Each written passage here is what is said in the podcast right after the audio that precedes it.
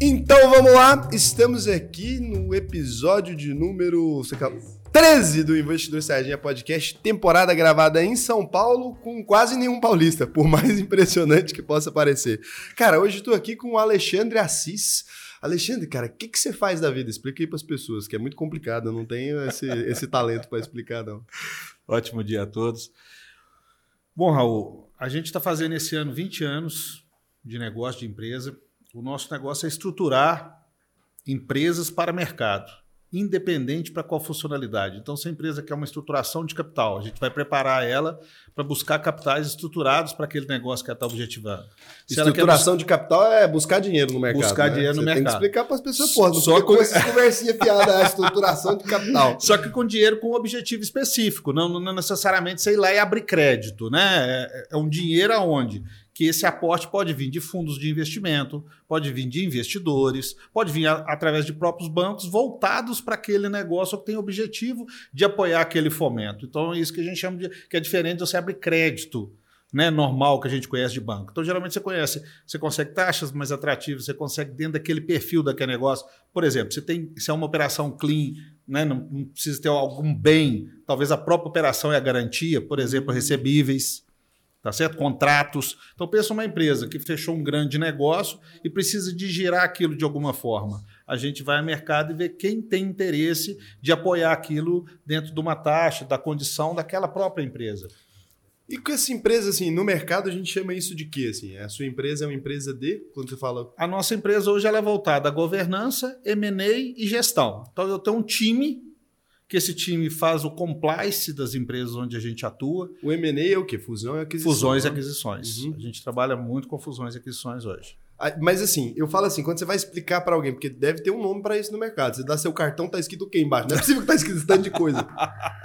A gente chama de uma empresa de gestão mesmo. É uma empresa que trabalha gestão independente do objetivo do cliente. Por quê? Porque é, te- muitas pessoas falam assim: eu quero vender minha empresa. Mas o cara não tem compliance, não tem governança, não tem contabilidade, Tem nada. não tem fiscal, não tem nada. Né? Tem- então vai vender o quê? Tem um né? DRE capenga. né? Exatamente, entendeu? Olha lá, se tiver DRE, geralmente tem um fluxo de caixa capenga, entendeu? E aí a gente vai mostrar que para ele ser visto, o mercado exige né, um, um determinado modelo de negócio para que ele possa, inclusive, ser apreciado. Tirando as startups, né, que daí é um modelo diferente de negócio, mas as empresas mais amadurecidas geralmente precisam de um processo para prepará-las para isso. Tanto para gerar valor, quanto para gerar não contenciosos, problemas que elas podem ter no dia a dia ali, que pode ser ajustado né, de uma forma legal, lícita, dentro da contabilidade, dentro do fiscal, e às vezes ajuste societário também. Porque às vezes a própria sociedade está mal resolvida ali, então entra acordo de cotista, criar conselhos, governança, para criar objetivos comuns ali com aquele propósito. Qual foi a empresa legal, assim, que vocês já ajudaram lá no, no grupo de vocês? Assim, uma empresa que vocês conseguiram alinhar ela? Ah, cara, um, um case que eu gosto sempre de contar é o da Vanguard, né? Ah, da Vanguard é bom, é da loja de carro, né? Do, do Isso. Duran lá. Exatamente, do Fernando Duran. É, o Fernando, o Rodrigo e o Auro, né, que são os sócios lá. A gente entrou lá em 2017, né?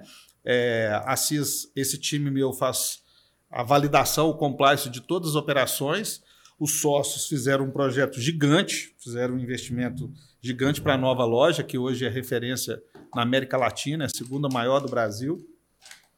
E em cima daquele modelo de gestão com o nosso acompanhamento, a empresa cresceu cinco vezes, de 17 para cá. Hoje ela é cinco vezes maior. E ela é uma das maiores empresas de venda de carro de luxo do Brasil, né? Ela é uma das maiores empresas de venda de carros de luxo da América Latina. Caralho, da América Latina. Uma matéria específica sobre isso. Porra, o Fernando tá foda, hein? Tá. Lá são Tem condição, 6 não. mil metros quadrados com uma tecnologia incrível. Então você está dentro da loja como se você vivesse mundos lá dentro dessa loja. Né? O próprio Joel J, o Gilberto Silva ficaram encantados. O Carlos Bush foram lá visitar, ficaram encantados. Não, o Bush ficou me falando. O Bush ficou falando assim: caralho, você tem que ir lá. O que, que foi, Bush? Ele falou, porra, parece um parque de Ah, diversão, é um isso aí. negócio. Você desce pra baixo. É a Disney dos carros de luxo para quem gosta, entendeu? E, e ali foi uma coisa que a galera, que você foi a empresa sua, ajudou lá, gerenciamento dele. Vocês estavam me contando a história, né? Que durante, antes da pandemia ali, vocês estavam num, num Pô, projeto. cara, você imagina o seguinte: nós investimos 20 milhões de reais antes da pandemia, com uma inauguração para duas mil pessoas, hotel, passagem aérea. Deu assim, fevereiro pintou algo esquisito no ar. Nós iríamos inaugurar em março. Primeira semana de março, reunião com a diretoria, falei, cara, tem um negócio esquisito, acho que não vai dar. pensa, pensa na situação. Dois anos e meio de obra. 20 milhões de reais. 20 milhões de reais, entendeu? E aí, segunda semana, fecha tudo, fecha a Nossa. loja. Nós mudamos. Eu não sei se você sabe, Belo Horizonte é a capital mais fechada da pandemia, né? De todas as capitais do Brasil. Nossa, É.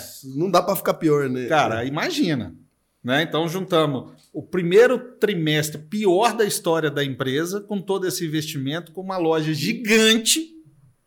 Né? E aí fomos aprender online, fomos aprender. E ali você pensou que ia dar internet. merda, assim, de verdade? Porque assim, o investimento de uma grana dessa e tal, você falou assim, vai dar merda? Você Cara, pensou? em março nós pensamos, começo de abril nós pensamos, mas nós também nós percebemos algo diferente. Porque o público que frequenta a loja é um público que viaja muito, viaja muito, mas gasta assim, cada férias 400 mil, 300 mil. um público- pessoalzinho classe C, né? É, exatamente. Então, como eles pararam de fazer, eu acho que eu brinco também descobri assim, descobri que eu ia morrer, né? Foi, então vou fazer um gosto na vida, a aplicação financeira caiu, né? A rentabilidade É, tava caiu. tudo na merda. É, Falou, além de morrer, é. eu vou morrer cheio de dinheiro no banco não tá rendendo. Eu acho que vou morrer, entendeu? Além de vou perder dinheiro e morrer sem E o dinheiro. cartão de crédito ficando baixinho, pequenininho, né? Porque o shopping fechou, os meios de consumo todo fechou. Não tinha como gastar. Exatamente. Então acabou que isso virou um boom para o próprio negócio, né? Cara, que doideira. É. E carro tava podendo, né? Uma das Exato. únicas coisas que você tava podendo aproveitar na vida Isso. era o carro, se você E- tivesse. E, e complementando depois da pandemia, essa questão logística mundial, problema de insumo e matéria-prima, porque todo mundo pensou que, pensou que tudo ia parar, desabasteceram. Insumo e matéria-prima. O que aconteceu? O carro zero sumiu. Não tinha carro zero para entregar. Não tem até hoje. Resumidamente, nós temos carro de luxo lá que dobrou o preço, que aumentou 50%. Carro em Nossa! média. Carro popular aumentou 25%. Então nós tivemos um boom. Ano passado vendemos 1.006 carros. Nossa, 1.006 carros de luxo, né? 1.006 1.006 carros carros de de palio. É, 1.006. Ticket médio de 600 mil. médio. Aí, ó. Caralho, mas isso aí. Mas fez sentido agora, entendi. Na hora que começou a pandemia ali, veio e você falou assim: nossa, fudeu. Deu três meses de pandemia, a galera que tava em casa, nossa, fudeu, vou morrer com cheio de dinheiro no banco. Não tem É porra isso. não aproveitei nada do dinheiro, vou gastar. E carro tava podendo, né, cara? Porque eu não tinha pensado nisso, mas carro, teoricamente, você entra dentro do carro sozinho. Você vai Sim. andar pelas ruas ali sozinho também. Você imagina você tem uma família e compra um carro conversível para poder dar uma volta no meio da rua com as Que era o que tava criançada, criançada presa dentro de casa 100 dias, né? Entendeu? Então virou Nossa. realmente um parque de diversão, né? E aí aprendemos bastante. E o que, que, é- que a gente percebe lá na Assis, cara? O, empresa, o empreendedor, como um geral, ele, ele conhece muito do, do negócio dele, ele sabe fazer o negócio dele. Só que no crescimento ele começa a sentir dor. Porque daí vem um monte de burocracia. Veio contabilidade. O que, que é contabilidade? Né? Não, vem você para de fiscal, trabalhar e começa Vem a o lidar governo, com burocracia. é, aí vem o cara lá do DP falando da regra, e o cara tá preocupado. O que, que ele sabe fazer? Sabe empreender. Ele sabe fazer crescer. Vem mercado, vem mídia, vem um monte de coisa que o cara não está preparado para aquilo. Nós somos o parceiro que vai absorver boa parte disso, acompanhar tudo isso, porque nós temos expertise para ser gestor desses processos, criar procedimentos internos, acompanhar esses procedimentos internos. A empresa, geralmente, de pequena para média, ela tem uma dor muito grande, porque o pequeno ele tem a cunhado, o irmão, o amigo, o que cara que está com ele há 20 anos, mas não é um cara preparado para cuidar de muita grana, entende? Não, não é preparado pra nada, né? Exatamente. Então, nessa transição, a gente traz esse know-how. A gente traz treinamento, a gente traz objetivo e acompanha. Então, por exemplo, eu tenho um time que acompanha a contabilidade, eu tenho um time que acompanha fiscal, outro DP, outro processo de controle interno. Eu geralmente fico com o investidor, né, com o empreendedor lá para entender a estratégia e buscar meios de fomentar essa estratégia. Porque para você crescer cinco vezes, você precisa de capital de giro. E no, né, lá para o seu mundo, lá do, nós temos um poder muito grande hoje dentro do agronegócio de conhecimento, de estratégia. Nós acompanhamos empresas dentro do agronegócio que você volta 10 anos, elas faturavam 10 milhões por ano, hoje fatura 500, 600. Nossa, cara. É, o agro é bizarro. É, né? o agro vem puxando o Brasil, né? O carro Brasil. Agora, você imagina esse cara simples lá, que tinha lojas de bairro, Comecei a trabalhar com multinacional, com compliance, com governança, com exigência de Contrato processo sucessão.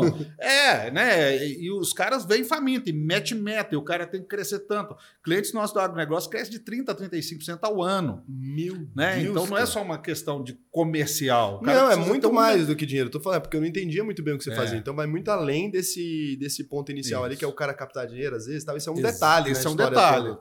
Porque o nosso negócio é, é, por exemplo, às vezes eu sou contratado, eu quero vender minha empresa. A gente chega, põe o time organiza. Ah, não, agora eu quero um processo sucessório. Vou pôr meu filho para tocar. Porque gostou da brincadeira, porque a dor dele era o crescimento.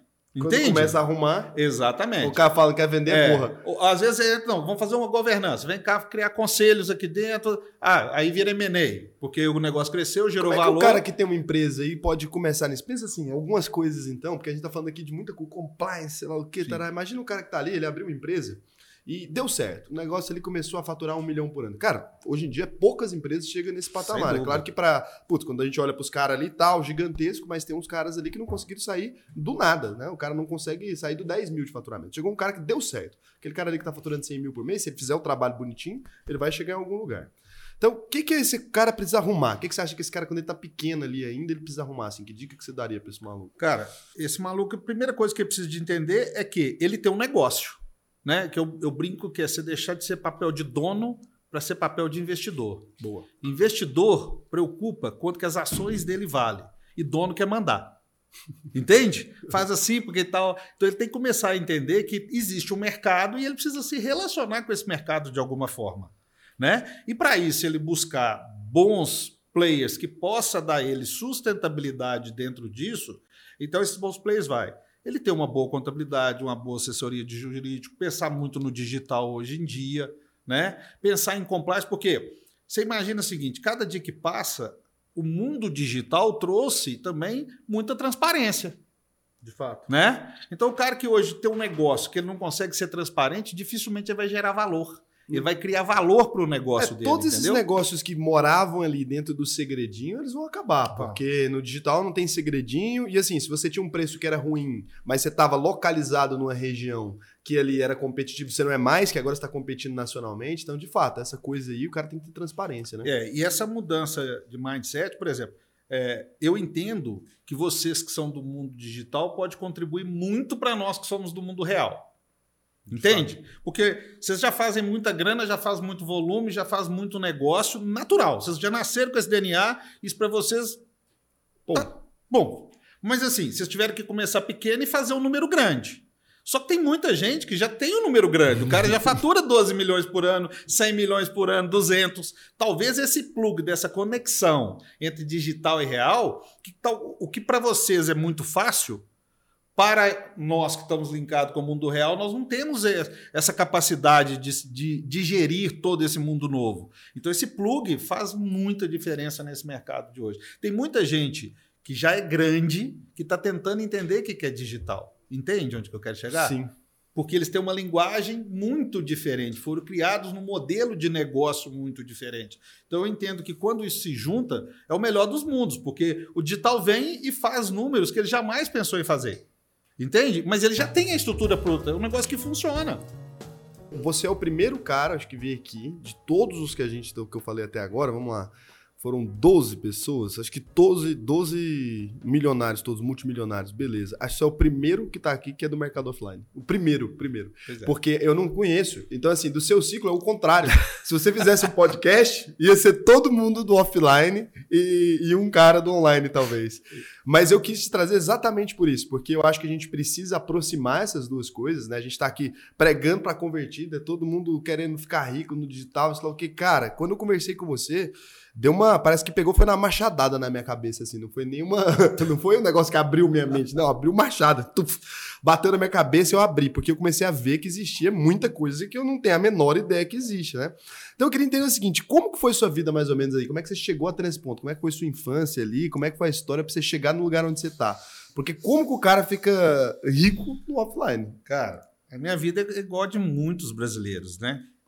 Eu na- vim de infância pro- pobre, né? Meus pais são Nasceu de origem- quebrado? É, nasci Achei quebradinho. que você já tinha nascido mais na elite ali. Meu pai, minha pai minha mãe da roça, Meu pai foi para Belo Horizonte adolescente, descobri que era o mundo, porque saiu da roça mesmo, capinando, para vir para BH para trabalhar numa mercearia, né? Nossa. É, então, assim, imagina a cabeça desse cara, né? Eu fico imaginando, meu pai hoje está com 79 anos, minha mãe com 74, o que, que eles viveram, Estão vivos né? os dois ainda? É, e meu, estão vivos os Sou dois. tudo pra caralho. É, muito feliz, inclusive, com eles, são minhas paixões.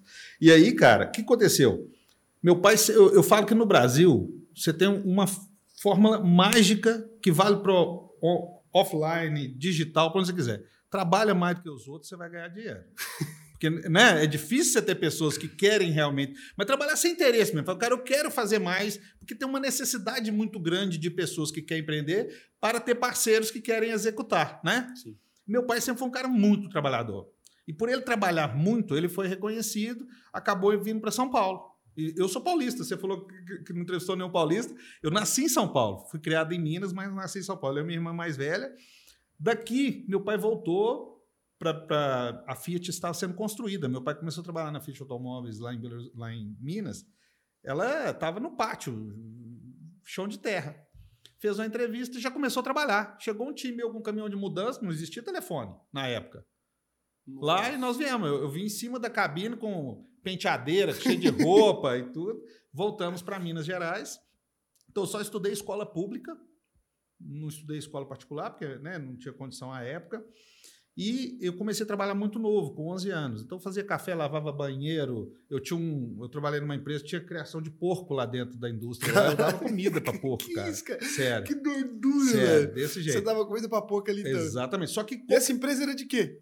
essa empresa era uma indústria de móveis. Só que o pátio era E tinha gigante. porco, o cara aproveitou Porco pra criar é, um cara porquinho. criava Minas, né, porco. porra? Igual Goiás. Minas, né, cara? Não tem o que Verdade. fazer, bota uma vaca com um porco aí que tá foda-se. Exatamente. E aí, nessa época, eu trabalhava assim, de office boy, fazia de tudo, cara. Tudo que precisava fazer. E eu comecei a perder condição física muito rápido. Então, eu andava de bicicleta, comecei a não conseguir, andava, eh, jogava bola, comecei a não conseguir. Era moleque de rua, né? Isso com Eu quantos anos? fui criado a 300 metros de uma comunidade. Eu Isso. tinha de 11 para 12. Aí já começou a sentir a perda já da força física. comecei, aí isso foi acentuando muito e a gente foi buscando né, formatos para entender o que era isso. Escutei de um a tudo que você possa imaginar. Até vou resumir bem até um dia que eu, meu pai foi numa contar consulta médica e o médico falou: "Cara, você está com 13 anos, com 15 anos vai parar de andar, com 17 anos vai morrer". Ué? Essa frase. Nossa, É. o cara também não teve nem preparo, Não. nem um cuspe ali pra dar Não, uma... que que nada, é isso, nada. cara? E aí, assim, minha família sentiu muito, porque por ser uma doença degenerativa, vem aquela culpa dos pais também, né? De sentir, ah, foi por minha causa e É, tal, já não é nada a ver. E eu, apesar de muito novo, passei a optar a não me vitimar, porque se eu sentisse muito, minha família ia sentir muito também. Ele sentiu muito a minha dor, né? Então eu resolvi é, é, virar essa dor e falar, cara, enquanto eu puder estar vivo, eu quero viver. Vamos dizer assim, entendeu? E acabei que nessa época eu entrei para um grupo familiar, é, fiz carreira dentro desse grupo familiar, saí de lá CEO, eles tinham empreendimentos no agronegócio, logística, é, construção civil, e Você chegou até CEO lá? cheguei até CEO do grupo. E aí, quando eu fui fazer a minha graduação, é, eu rodava 8, 10 mil quilômetros por mês viajando. Então, Nossa. viajava demais, às vezes precisava faltar de aula. Mas como eu tinha um bom desempenho, entregava bons projetos, tirava boas notas, o coordenador do curso de Ciências Contábeis me convidou para um projeto que surgiu, o Assis, que agora está fazendo 20 anos, que era o quê? Estruturar pequenas e médias empresas, né, da gente discutir um projeto, surgiu isso. Porque a gente via que o empreendedor tinha muita chance de crescer, mas às vezes não tinha conhecimento necessário de um porte para frente para fazer isso acontecer. Então nós começamos a pôr a mão na massa em pequenas empresas mesmo. Esses empresários foram crescendo porque eles gostavam muito do que fazia. Quando eles não tinham que receber um monte de burocracia, de processos burocráticos, eles cuidavam muito bem do negócio, que era a praia deles. Né? Essas empresas começaram a crescer, quando elas se estabilizaram, vieram é, investidores, de alguma forma, ou um concorrente grande que percebeu que estava crescendo muito, ou algum fundo, e pintou a primeira palavrinha aqui, que é M&A. Né? Nós contratamos empresas de mercado, como a gente tinha o histórico toda essa empresa, né? porque na época O cara tinha 10 CNPJ, nome do papagaio, do periquito, da sogra, do sogro, é, metia uma nota fiscal num valor, que era tudo bloco, o resto do outro valor, punha fogo numa Kombi, era planejamento tributário. Né? E quando a gente organizou isso de forma gerencial, que ele passou a entender o negócio dele, que entendeu como é que precificava, que, que era o custo, que ele podia ir para o mundo do compliance, do fiscal, e, e ainda sobreviver e ganhar dinheiro, ele ficou sendo interessante. Quando começou os primeiros M&A que nós começamos a realizar, no quarto, eu tinha muita intimidade com o empresário. Falei, cara, você precisa ser minha cobaia, porque eu preciso entrar para esse mundo enquanto eu não tiver um case. Você falou assim: se eu vou fazer aqui para ser um case. É, eu falei, se não for você, não, né? aí nós criamos um parâmetro para isso. Eu tinha que cumprir uma meta, que graças a Deus deu tudo certo, aonde nós entramos. Esses empresários, ao ganhar dinheiro, né, pôr dinheiro no bolso através do M&A, virou um dia para mim e falou, cara, minha mulher está querendo me bater, separar de mim que eu estou ator dentro de casa, eu sabia ficar dentro da empresa, o que, que eu faço? Falei, tem um mundo aqui fora parecido com o que nós vivemos. Você Vai... quer pôr dinheiro nesse mundo? Igual comprar e aí outros. começamos com os investidores dentro Caramba. de casa, que à medida que essas coisas foram crescendo, foram vir, a gente foi tendo acesso a fundos de investimento. Hoje a gente trabalha com grandes fundos especializados, cada um no setor, desde fintech, FDICs, fundo né, para aquisição. Então a gente conhece bem esse caminho. Eu tenho, cliente, eu tenho fundos que são nossos clientes de compra, tem fundos que não são nossos clientes de venda. Então, entendo bem o racional, aprendi esse caminho, né? E aprendi a levar o empresário a se estruturar através desse caminho.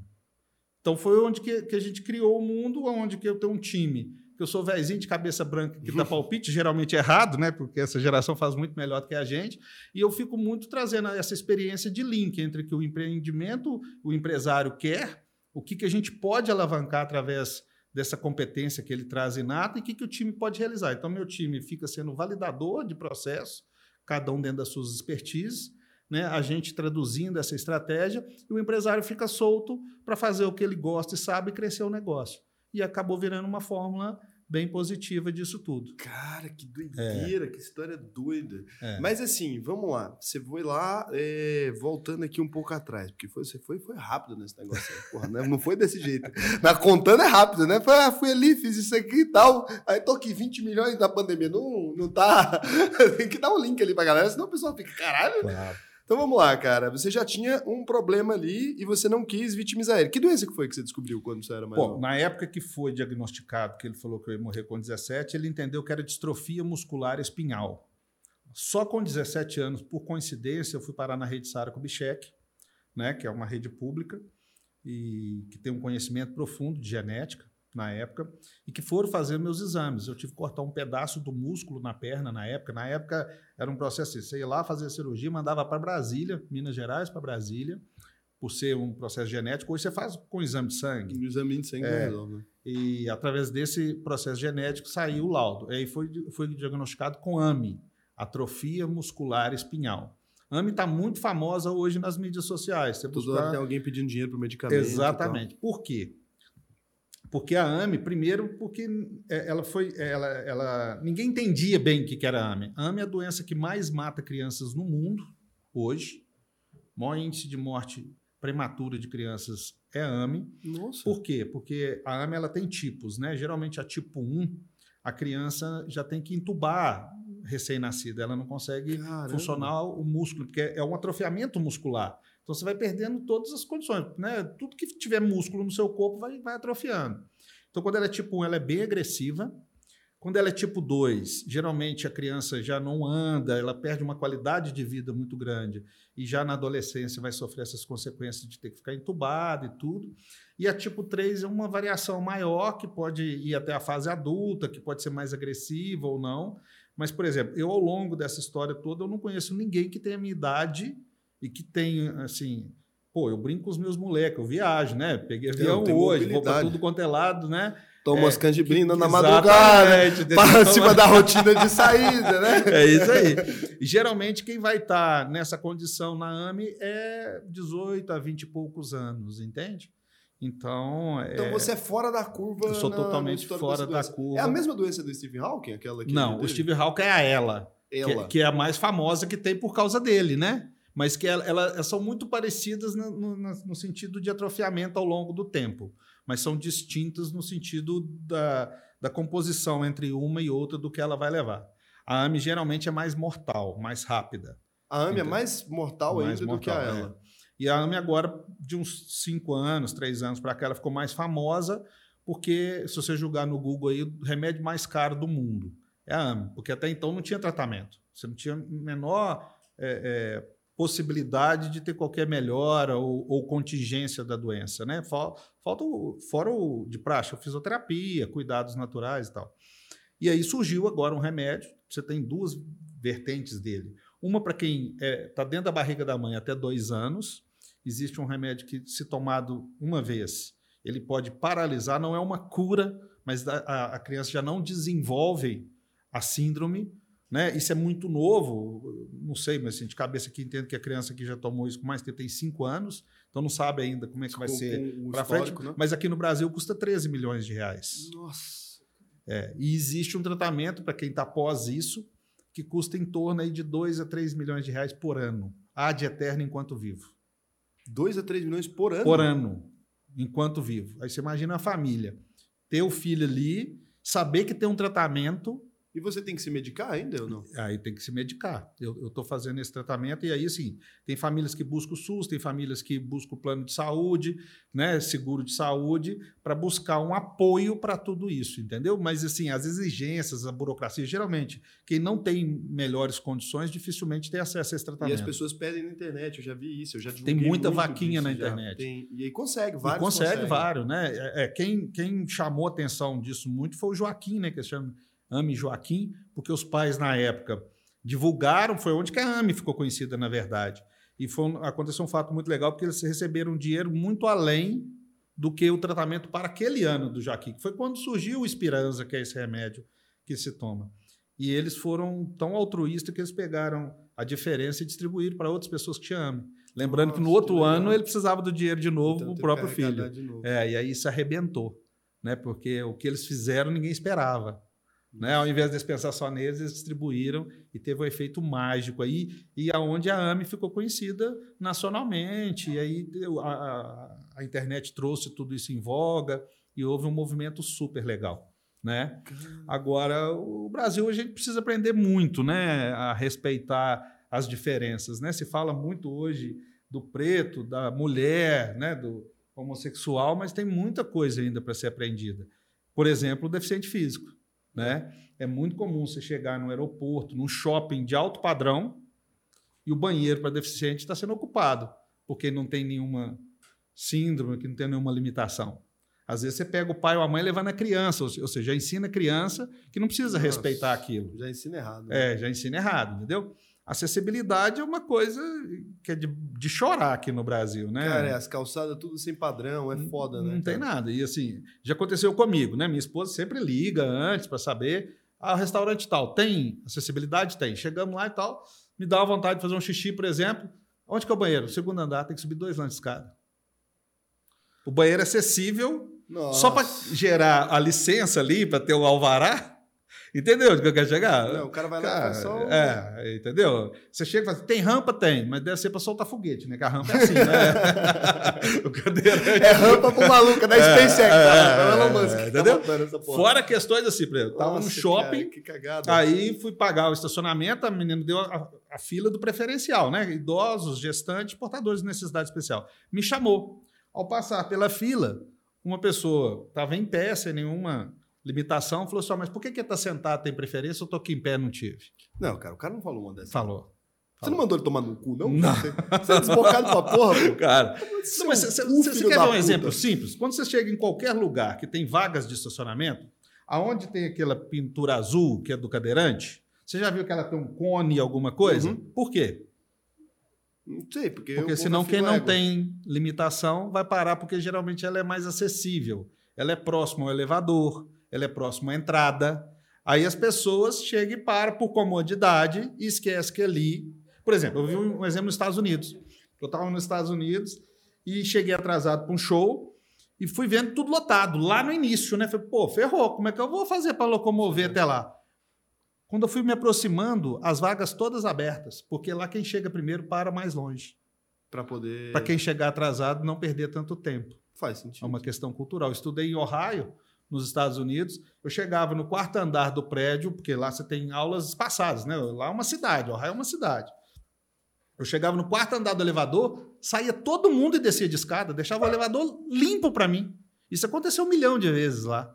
Caramba. Entendeu? cara. Cultura. Lá todas as portas, você tem um botão que você aperta, a porta abre, fecha. Mesmo assim, você está vindo, pessoas de 17 anos, 18 anos, segura a porta para você passar. Já pra dar um. É, é- é é- eles pensam diferente, né? A cultura que você para. Pensa um cadeirante pegar ônibus no Brasil. Cara, eu nem imagino. Pensa a realidade disso. Eu Vocês que que, não têm limitação ônibus- nenhuma, já passam bem aperto. Começar para subir o degrau desse tamanho. Não, eu sei que quando eu andava de ônibus, ele tem aquele lugar que tem adaptação, né? O ônibus Sim. tem aquele negócio. Teve uma vez que deu uma treta do caramba, porque tava um horário mais pra atrasado já, assim, o ônibus chegou meio atrasado, e aí tinha um cara, ele precisava subir, só que aquele negócio, o motorista precisa descer, ele precisa abrir a porta, ele precisa travar uma maçaneta, aquele negócio desce, e o cara vai. No tempo dele fazer aquilo ali, o povo começou a reclamar, bicho, dentro do, do ônibus e tal. Aí tinha um cara lá que, que o cara, o primeiro que fala também, daí o negócio rebenta tudo, né? Esse cara começou a gritar com essa mulher que tava reclamando lá e virou o satanás, aí deu certo, que deixaram o cara entrar. Mas de fato eu já vi essas coisas várias vezes. Lá no prédio que eu trabalho atualmente, teve uma época que eles reservaram um dos elevadores, tem, sei lá, seis de cada lado, eles reservou um dos elevadores e colocou, né? Deficiente, necessidades especiais, um elevador preferencial. Nunca nem tinha visto isso, o prédio decidiu colocar lá. Cara, o povo fez o diabo na administração do condomínio até conseguir arrancar esse negócio. E o pior, eu sei porque eles tinham botado. Tinha uma empresa que trabalhava três caras com. Acho que eles tinham uma empresa de, de cadeira elétrica, alguma coisa assim. E eles, eles três tinham deficiência e eles tinham mudado pro prédio. Então acho que eles tinham colocado para facilitar. Fizeram tirar, cara. Fizeram tirar. Só para você entender, o elevador para o cadeirante ele tem que ter um espaçamento diferente para fechar a porta. Né? Você está ali do lado, você dá um passo, você já está dentro. A gente tem que passar. A maioria dos elevadores que eu pego, o elevador fecha comigo passando. Nossa. Entendeu? Então, eu tive um acidente com o elevador em 2018 que eu esmaguei as duas pernas. Faltou pouco para o elevador me partir no meio e levar essa parte para baixo e ficar essa outra parte em cima. É, por quê? Porque nada é preparado para esse tempo. Por que, que tem que ser? Tem- tudo tem um motivo. Você imagina assim, eu estou com meu filho, põe ele na cadeirinha. Eu não tenho a mesma mobilidade de você com o filho no colo para entrar. Não, não E as pessoas jeito. não entendem isso. Elas acham que a gente é um atraso de vida. Vou te dar dois exemplos práticos que eu passei. E a maioria das pessoas que tem uma necessidade especial se sentem envergonhados, né? Quando são. Quando o direito dela, porque é um direito, né? Nós não estamos pedindo favor a ninguém. Não, Está na legislação um direito. Vou te dar dois exemplos práticos. Cheguei lá, lá na, na nossa casa, que nós temos mais de um carro, e a regra é: se tiver minha esposa e meus filhos eu não tiver dentro do carro, mesmo com a credencial, nunca para na vaga. Independente, tem que parar lá do outro lado do planeta, não importa. Porque a gente tem que ser o primeiro a dar o exemplo Sim. né? Então, perfeito. Então, não se usa, meus filhos são super conscientes quanto a isso e tal. Chegamos, paramos no restaurante na vaga para deficiente. Coloquei a credencial que eu faço questão de colocar para eles perceberem que é um direito, né? E que eu não estou usando a vaga errado. Veio o gerente do restaurante, gritando comigo, gritando, batendo boca, falando que eu não podia parar lá. Num primeiro momento, eu entendi que ele estava defendendo o cadeirante, Sim. entendeu que eu não tinha uma deficiência e que eu estava parando no lugar. Fazendo Achei graça. super válido, né? Uhum. Falei, não, cara, a credencial tá aqui e minha esposa tirando a cadeira, essa cadeirinha do porta-mala. Ele falou, não, aí é lugar de parar meus motoboys do iFood. Porque a vaga é na porta. Ah, cara, é isso aí, cara. Cara. Não tem nem explicação uma porra dessa. Você entende o, Você a falou o quê? concepção do negócio, quê pro cara? Fala o quê Geral- cara? eu, eu tranco o carro, cara, chama a polícia, né? Vamos fazer um boletim de ocorrência para ver se o seu direito é o meu, cara. Eu não estou pedindo favor. Eu tento sempre mostrar que é um direito. Que não é. Entendeu? É, não tá sendo legal. Não é, Tá na não lei não essa tá- porra. é. Outra tá, cheguei no aeroporto. Cara, não, mas o que, que virou essa porra? O que, que você fez com esse cara? Eu queria tô de Não. matar ele agora. Aí entra- por isso que eu preciso crescer nas mídias sociais, entendeu? Porque eu queria ser muito denunciante disso. Nossa, Porque mas isso é um quan- hoje a mídia social te fortalece muito para esse quesito, entendeu? Porque lá na hora todo mundo comprou a briga, né? Todo mundo tava lá, achou um absurdo, reclamou e veio o gerente. Aí eles te mandam um pacotinho de bala, te dá um desconto numa água. Geralmente eles acham que isso paga o preço da dignidade, né? Uma vez eu estava no aeroporto, cara. Olha que absurdo. Cheguei, percebi que não estava no horário do meu voo. Fui tomar um café. Eu estava sem minha cadeira. Voltei na hora que deu o horário do voo e pedi a cadeira de rodas para que eu pudesse subir. Perfeito. O cara falou assim: não, o voo atrasou. Eu falei, não tem problema. Vocês pedem a cadeira, pede alguém para me, me ajudar, eu já vou subir para o embarque eu fico trabalhando lá. Não, mas você não está entendendo, eu não vou te liberar a cadeira. Eu falei, não, peraí. O voo atrasou, o problema é da companhia, né? O, o erro, o erro já começa do voo estar atrasado, correto? E nisso começou a discutir comigo. E eu falando, cara, eu estou exercendo um direito, eu preciso da cadeira de rodas, eu não consigo ficar aqui em pé, eu não consigo ir para lá andando. Né? Não é uma questão de querer, é uma necessidade. E em determinado momento ele falou assim comigo: você está usando o seu problema para se beneficiar. Beneficiar Cara, eu estava pedindo uma cadeira de rodas. Nesse qual momento, benefício não, nesse momento, cara, passou um braço do meu lado, tirou esse cara de dentro do balcão, jogou esse cara no chão, no meio do aeroporto. Aí nessa hora apareceu polícia, ANAC, todo mundo. E para entender, enquanto o cara estava, né, Te ofendendo não aparece porra ninguém, nenhuma. ninguém. E ele era um policial federal do aeroporto Ficou puto. e ele tinha um irmão deficiente. Então ele sentiu a Perdeu minha a dor. Exatamente. E esse cara me acompanhou, mostrou a credencial, né, na hora que chegou os policiais e tudo, e xingou o atendente todo, né? Acabou com o cara lá e me acompanhou até dentro do avião, porque falou, cara, pode acontecer desse te prejudicar aqui ainda. Enquanto a porta do avião não fechou, ele não saiu lá de dentro, como ele é da Polícia Federal, e ele me acompanhou. Então, assim, eu tive que escutar que eu estava usando da minha deficiência para me. O que, era me beneficiar? Exigir um direito meu de ter uma cadeira Não, de não. roda. Um grande benefício você ter o direito de se locomover. É realmente Entendeu? um benefício impressionante. É. Você está usando. E, e, e- e tem exemplos do dia a dia, por exemplo. Você pega mansões aí de 4 milhões, 10 milhões. Quantas uma cadeira de roda entra dentro do banheiro, circula ou tem um banheiro adaptado? Nossa. Você pega um triplex de 7 milhões de reais. Qual cadeirante tem acesso a um banheiro? Ninguém pensa nesses detalhes. Não pensa mesmo. E vai, vai assim. Hotéis, cara. Né? Eu viajo o mundo, fui para Disney, fui em todos os brinquedos com meu filho, passei a Disney inteira. Lá nos Estados Unidos, o pessoal tem uma percepção de te dar essa dignidade. Para eles, isso é uma obrigação mesmo, né? né? Aqui, quando você vai fazer, parece assim: você está num parque, você tem. Demora um pouquinho mais para subir num brinquedo, todo mundo te olha assim, tipo assim, aqui, tá atrasando. Eu, eu já escutei assim: o senhor não quer deixar só seu filho ir? Não, cara, eu quero estar com meu filho. Eu quero viver esse momento com ele. Cara, que palhaçada, né? As Cara, pessoas não têm o é, mínimo de. Não tem o mínimo de, de dignidade, entendeu? Assim, de, de- de conscientização da necessidade do outro. De conscientização que, cara, você quer viver uma vida plena. Você tem o Não. direito de viver uma vida plena. Você né? quer viver normalmente, assim como qualquer pessoa que tem qualquer limitação, seja qual E aí, for, né? você lutar por esse direito, por incrível que pareça, cara, é uma briga constante. E é exaustivo, né? Porque você tem que brigar pelo mínimo. Nossa, vezes, cara, né? você vai para hotel, você vai para resort, aí você tem que explicar que você tem que ter. o- Por exemplo, você chega no resort, beleza.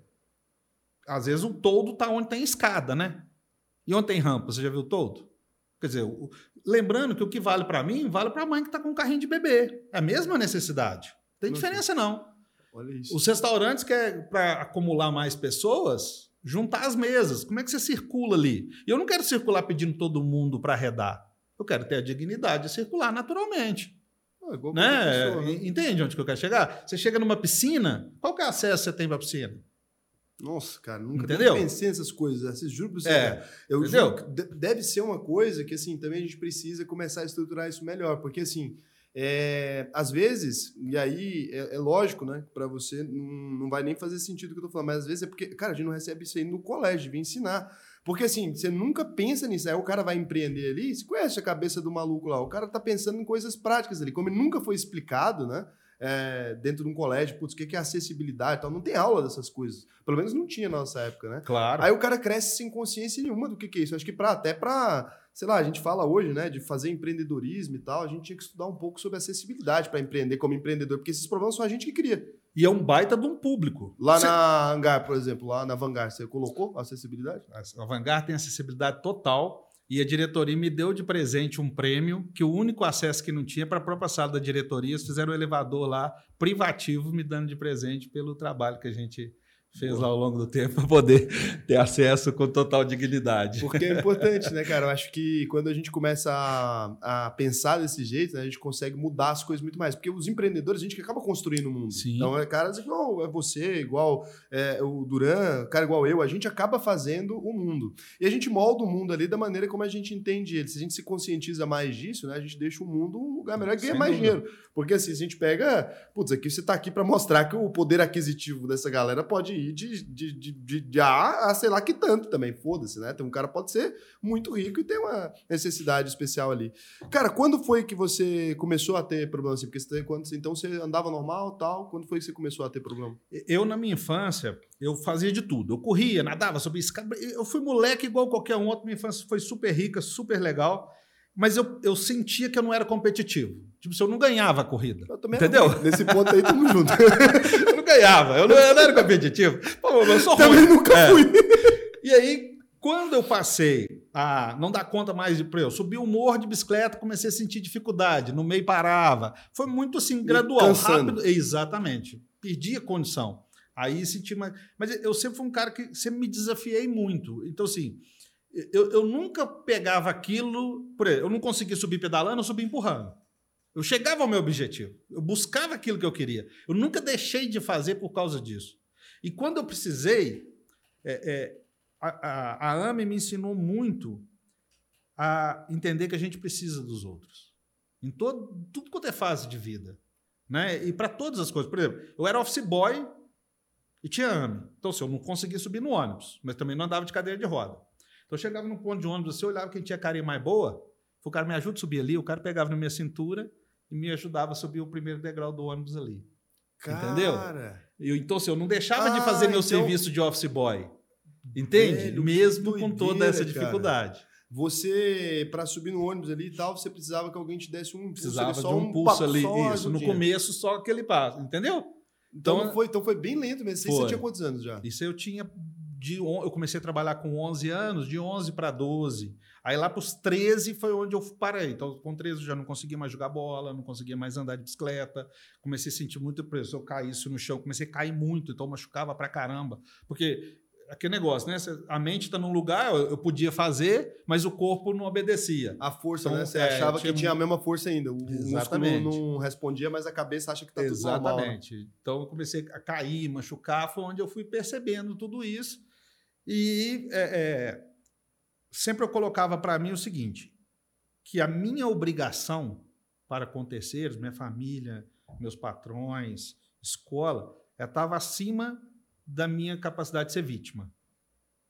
Entendeu? Caraca, não é pelo foda. fato de eu não conseguir ali que eu tinha que dar meu jeito. Então, clientes, né? Quando eu comecei a trabalhar é, com meu negócio, eu chegava tinha escada para todo lado, velho. Virava, imagina eu fazer a primeira visita, nunca conheci o cara, batendo na porta para empreender né, o meu negócio. Aí, primeiro, lance de escada. E eu mancava, mas andava. Né? Aí eu chegava para o cara e falava, bicho, agora você precisa me carregar. Então, assim, acabou que minha bunda virou pública, entendeu? Assim, ela é pública e democrática. Desde o lavador de carro até o presidente da empresa, já depois a mulher já carregou para subir para lá, entendeu? Então, era assim. E acabou que isso, por diversas vezes na minha carreira, é, esses empresários, esses empreendedores, os gestores deles, os funcionários, é, chegavam perto de mim e falavam, cara, você me inspira. Assim, não tinha a ver com business, né? não estava falando ali de negócio mas eles viam que eu não me deixava bater, que eu não, eu não deixava de fazer as coisas por causa da minha limitação.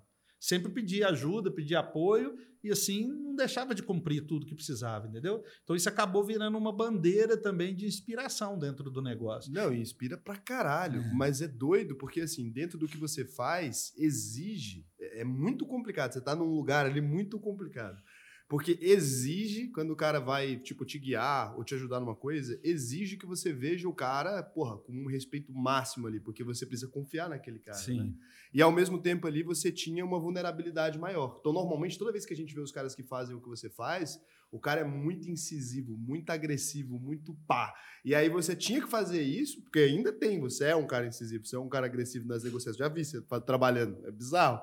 E ao mesmo tempo você tem um negócio ali que você tem uma vulnerabilidade. Então você tinha que contornar essa porra e ainda bater ali, né, cara? Como é que você faz isso, assim? Como é que você consegue pegar e... Putz, beleza, eu tive que precisar pro cara me carregar aqui agora e pra dar aquela invertida e pra falar, porra, agora eu que vou te ajudar aqui, vou te ensinar. Cara, eu acho que como todo mundo, primeiro eu aprendi errando demais, né? Porque é, é, essa arrogância do fazer, do da porrada, né? É necessário. Né? É, é aquilo.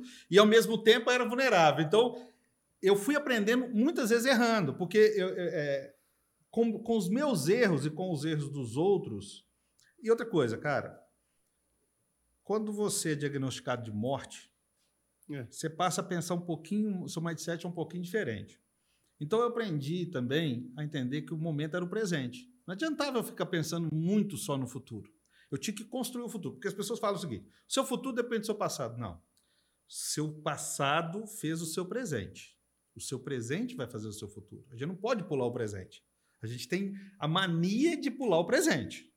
Não é isso? Então, assim, o que, que adianta, cara? Tudo, não estou fazendo apologia à pobreza, nada disso, pelo amor de Deus, vive de negócio, acho que grana é legal, acho que todo mundo tem que crescer, tem que trabalhar, mas, cara, tem que viver o presente. Se a gente não estiver aqui conectado, um olhando no outro, sentindo, sentindo o sabor da água e tal, tal, cara, nós somos um zumbi. Né? Essa perspectiva me levou muitas vezes a ver o mundo de forma diferente, a aproveitar mais cada momento. Então eu passei a me conectar muito com os meus clientes, com meus negócios, com os meus funcionários, com os meus parceiros, não só para business, mas para a vida. Porque eu sempre deixei um espaçozinho para essa questão de vida. Vou te dar um exemplo. Eu tenho ex-clientes, porque o cara que me paga faz. Ele não vai me pagar se não fizer sentido, mas meus ex-clientes, cara, ficam na minha casa, a gente viaja junto com a família. Sabe aquele negócio? E, e às vezes eu falo, cara, beleza, você está crescendo, está ganhando grana, beleza. Cara, como é que tá a vida? Né? Como é que tá isso? Ou às vezes o contrário, o cara está quebrando. Um dia eu cheguei num cliente, com a latinha de Skol, olhou para mim e falou, cara, acabei de tomar Racumim. Tomou veneno com cerveja. Porque estava quebrando. Não tem coragem de olhar para minha família.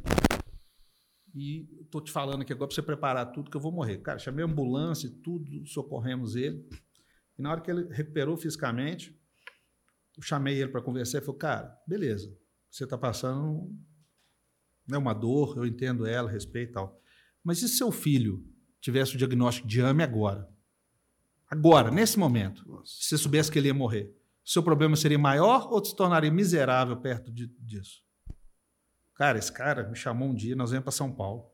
Fomos todos os fornecedores dele aqui, negociamos tudo. Ele dava cheque pessoal dele, talão de checão na época e tal, tal. E ele, cara, fez a empresa crescer, vendeu a empresa, investidor hoje, está super bem, entendeu?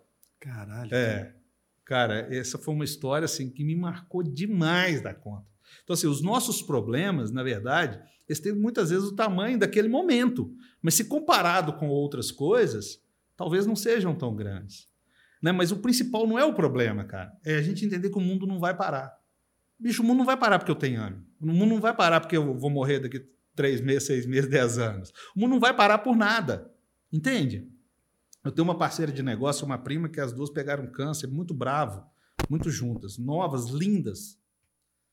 Pô, a vida toda pela frente, né? E as duas, um dia eu chamei. Falei, cara, por que, que você baixou o astral? Por que, que você está triste assim e tal, tal? Ela falou, cara, você não está entendendo o que, que eu estou vivendo? Minha prima, por exemplo, ela teve os dois tipos de câncer radicais, bravo pra caramba. Eu falei, tá bom, mas e daí? Ela falou, cara, vou morrer. Eu falei, mas desde quando você nasceu você vai morrer. Você descobriu isso agora? É, o spoiler já estava lá, né? Vai morrer. Falei, cara, a questão não é saber que vai morrer, não é se você tem dificuldade, limitada, não é essa. A questão, cara, é o que, que você se propõe diante disso. Porque todo mundo sabe que vai morrer. A questão é que ninguém quer viver como se fosse morrer amanhã. Entendeu? Cara, com a Covid ninguém aprendeu. Com a Covid as pessoas não mudaram o mindset, entendeu? Então, assim, o que, que tem que fazer para o ser humano dar? Cara, e uma coisa não tem nada a outra, porque as pessoas querem separar. Cara, dá para trabalhar muito, dá para ganhar grana, dá, dá, dá para ser legal, dá para ser humano, dá para ter problema e dá para ser feliz. Entende? Tudo, é. A questão é sua capacidade de querer fazer. Agora, se vai me perguntar, é fácil? Não. Não tem banheiro, não tem acessibilidade, entendeu? O, o cara que, tá, que, quer te pôr no carro às vezes não tem paciência. Cara, isso é fato. Isso é uma realidade. Entende? Então, assim, o fato que vai ser difícil não quer dizer que não possa ser muito bom. Não quer dizer que não dá para ter prazer. Não quer dizer. Entende onde eu quero chegar? Pô, quando você me convidou, eu me senti extremamente honrado.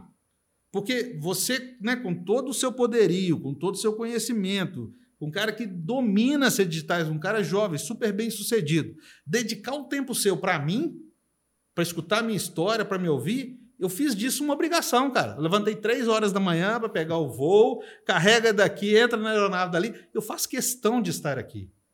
Por quê? Porque você fez questão de mim. Então as pessoas hoje. É, é, eu não estou aqui, ah, porque é business. Não, cara, eu estou aqui porque o Raul está dedicando o tempo dele. Cara, o seu tempo é sua vida. E eu aprendi assim, ter grana, ter patrimônio já foi medição de ser rico. Rico hoje é quem sabe usar o tempo, cara. Com certeza. Rico hoje é quem sabe usar o tempo. Tempo virou a melhor moeda. Qual é a melhor moeda que o ser humano tem hoje? Cara, é o tempo. Entende? Se ele usar o tempo dele bem, equilibrando tudo, obviamente que tem uma fase, né? Quando eu era da sua idade, eu rodava 10 mil quilômetros por mês, não dormia, né? Viajava 24 horas, achava aquilo máximo, andava 200 quilômetros por hora em rodovia. Entendeu? Pô, agora eu sou pai de moleque, eu quero 80 quilômetros, já tô achando correndo demais. Cara, não tem problema, mas é cada momento. Você tem que estar tá ali. Você tem que estar tá conectado, você tem que respeitar o outro, cara. Uma vez eu, trabalhava de terno e gravata. Minha primeira autopromoção foi quando eu tirei terno e gravata da minha vida. Eu trabalhava terno e gravata. E eu sempre me dei muito bem com a copeira, com o garagista. Por quê? Cara, primeiro porque eu precisava dessa turma toda. Imagina um cara igual eu para buscar café, buscar água. Você precisa ser simpático, né? Porque se o cara for antipático, você se lascou, né? E aí, assim, eu sempre dei muito valor nisso, porque eu acho que esses profissionais compõem a empresa como um todo. Porque a percepção disso, tem um negócio depois de agronegócio que eu vou te falar, você vai entender. E um dia, na festa de um cliente nosso, de fim de ano, a copeira me abraçou e começou a chorar. Eu falei, Terezinha, mas por que você está chorando? Ela falou, cara, você sabia que você é o único homem de terno e gravata que me abraçou na minha vida? Ela devia ter uns 50 para 60 anos. Caraca. Entendeu? Mas então, assim, quantas pessoas diferente. passavam naquela empresa e ninguém percebeu que ela estava ali? Que o café dela tinha amor ali, entende onde que eu quero chegar? Que Cara, as pessoas não percebem. De verdade. Né? Entendeu? Chegamos aqui, que foi a primeira coisa? Aceita o cafezinho? Pô, aquilo, né? É legal, cara. A pessoa chegar e te. Né? Ela, ela tá te percebendo. Entende? Então não é o fato de você ter lancha, mansão e tudo, cara. Você não, você não não te dá o direito de não perceber as pessoas. Não, não, né? não é uma questão de ser melhor. O que te faz melhor é se você estiver nessa posição e poder disso trazer dignidade. O que, que você acabou de falar? O empreendedor. Cara, meus clientes é, é, é, um negócio muito legal. Eles vão construir, fazer obra, prédio novo, galpão novo, tal, tal. Eles me chamam lá. Vocês me ajudam aqui com a, com a, com a arquiteta para que tenha acessibilidade? Vou colocar um elevador aqui. Né? Um cliente meu de agronegócio está construindo um galpão gigante, modelo de negócio agora, investimento de milhões. Me chamou lá, cara, no meio da obra. Então pega daqui, carrega de lá e pula motinha com tijolo, sem acessibilidade, porque está na obra, para mim validar se quem for lá usar vai ter dignidade. Mas sabe por que, que eles se importam com isso?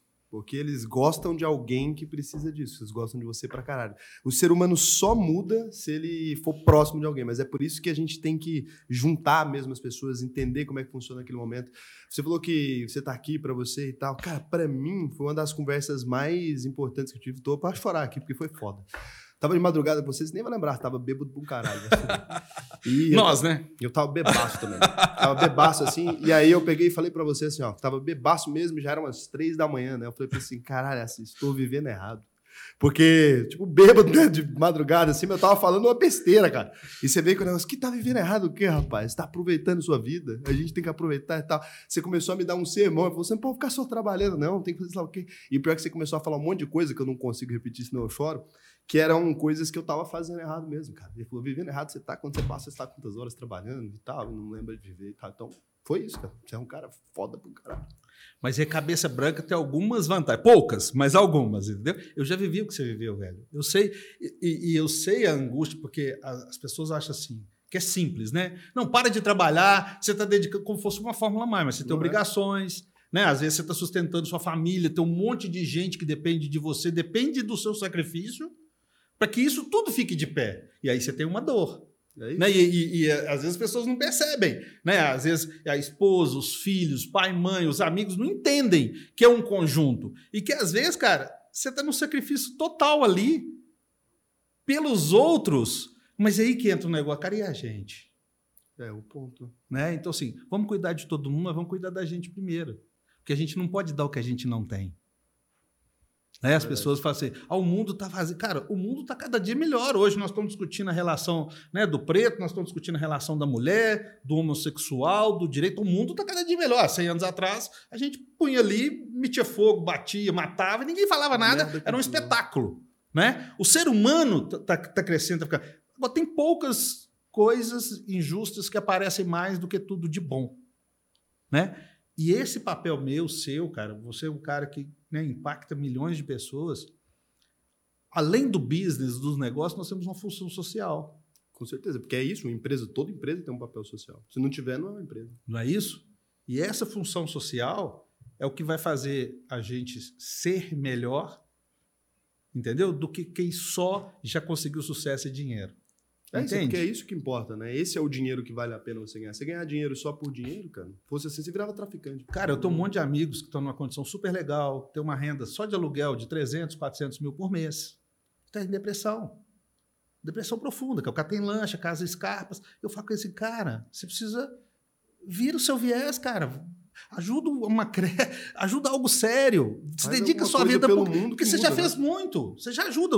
A empregabilidade já é uma baita de uma ajuda. Agora, cara, tá faltando você se conectar com o mundo real, com pessoas. Que é alguma coisa de entendeu? verdade. No fim das contas, você vai precisar de alguma coisa É que é vida mesmo, né? Que É não é isso. pelo dinheiro. Se você está fazendo tudo na sua vida só para ganhar dinheiro, obviamente você vai dormir de noite, a única coisa que você vai ter é dinheiro. É. E entra o Não- vazio, não tem né, cara? cara. E, e aí você começa aquela percepção entre o interesse, que a mulher tá comigo por interesse, pelo que eu estou, pelo que eu sou, aquele amigo. Entende onde eu quero É, chegar? mas é de dentro para fora. O cara mesmo ele se sente um merda. Então, Sim. quando a pessoa se sente mal, quando ela sente que ela fez tudo por dinheiro, ela acha que todo mundo é igual a ela. É porque a gente vê nas pessoas o que a gente vê na gente. Se você é o cara que escolheu só o dinheiro, você vai olhar para todo mundo e achar que todo mundo é igual. E não é.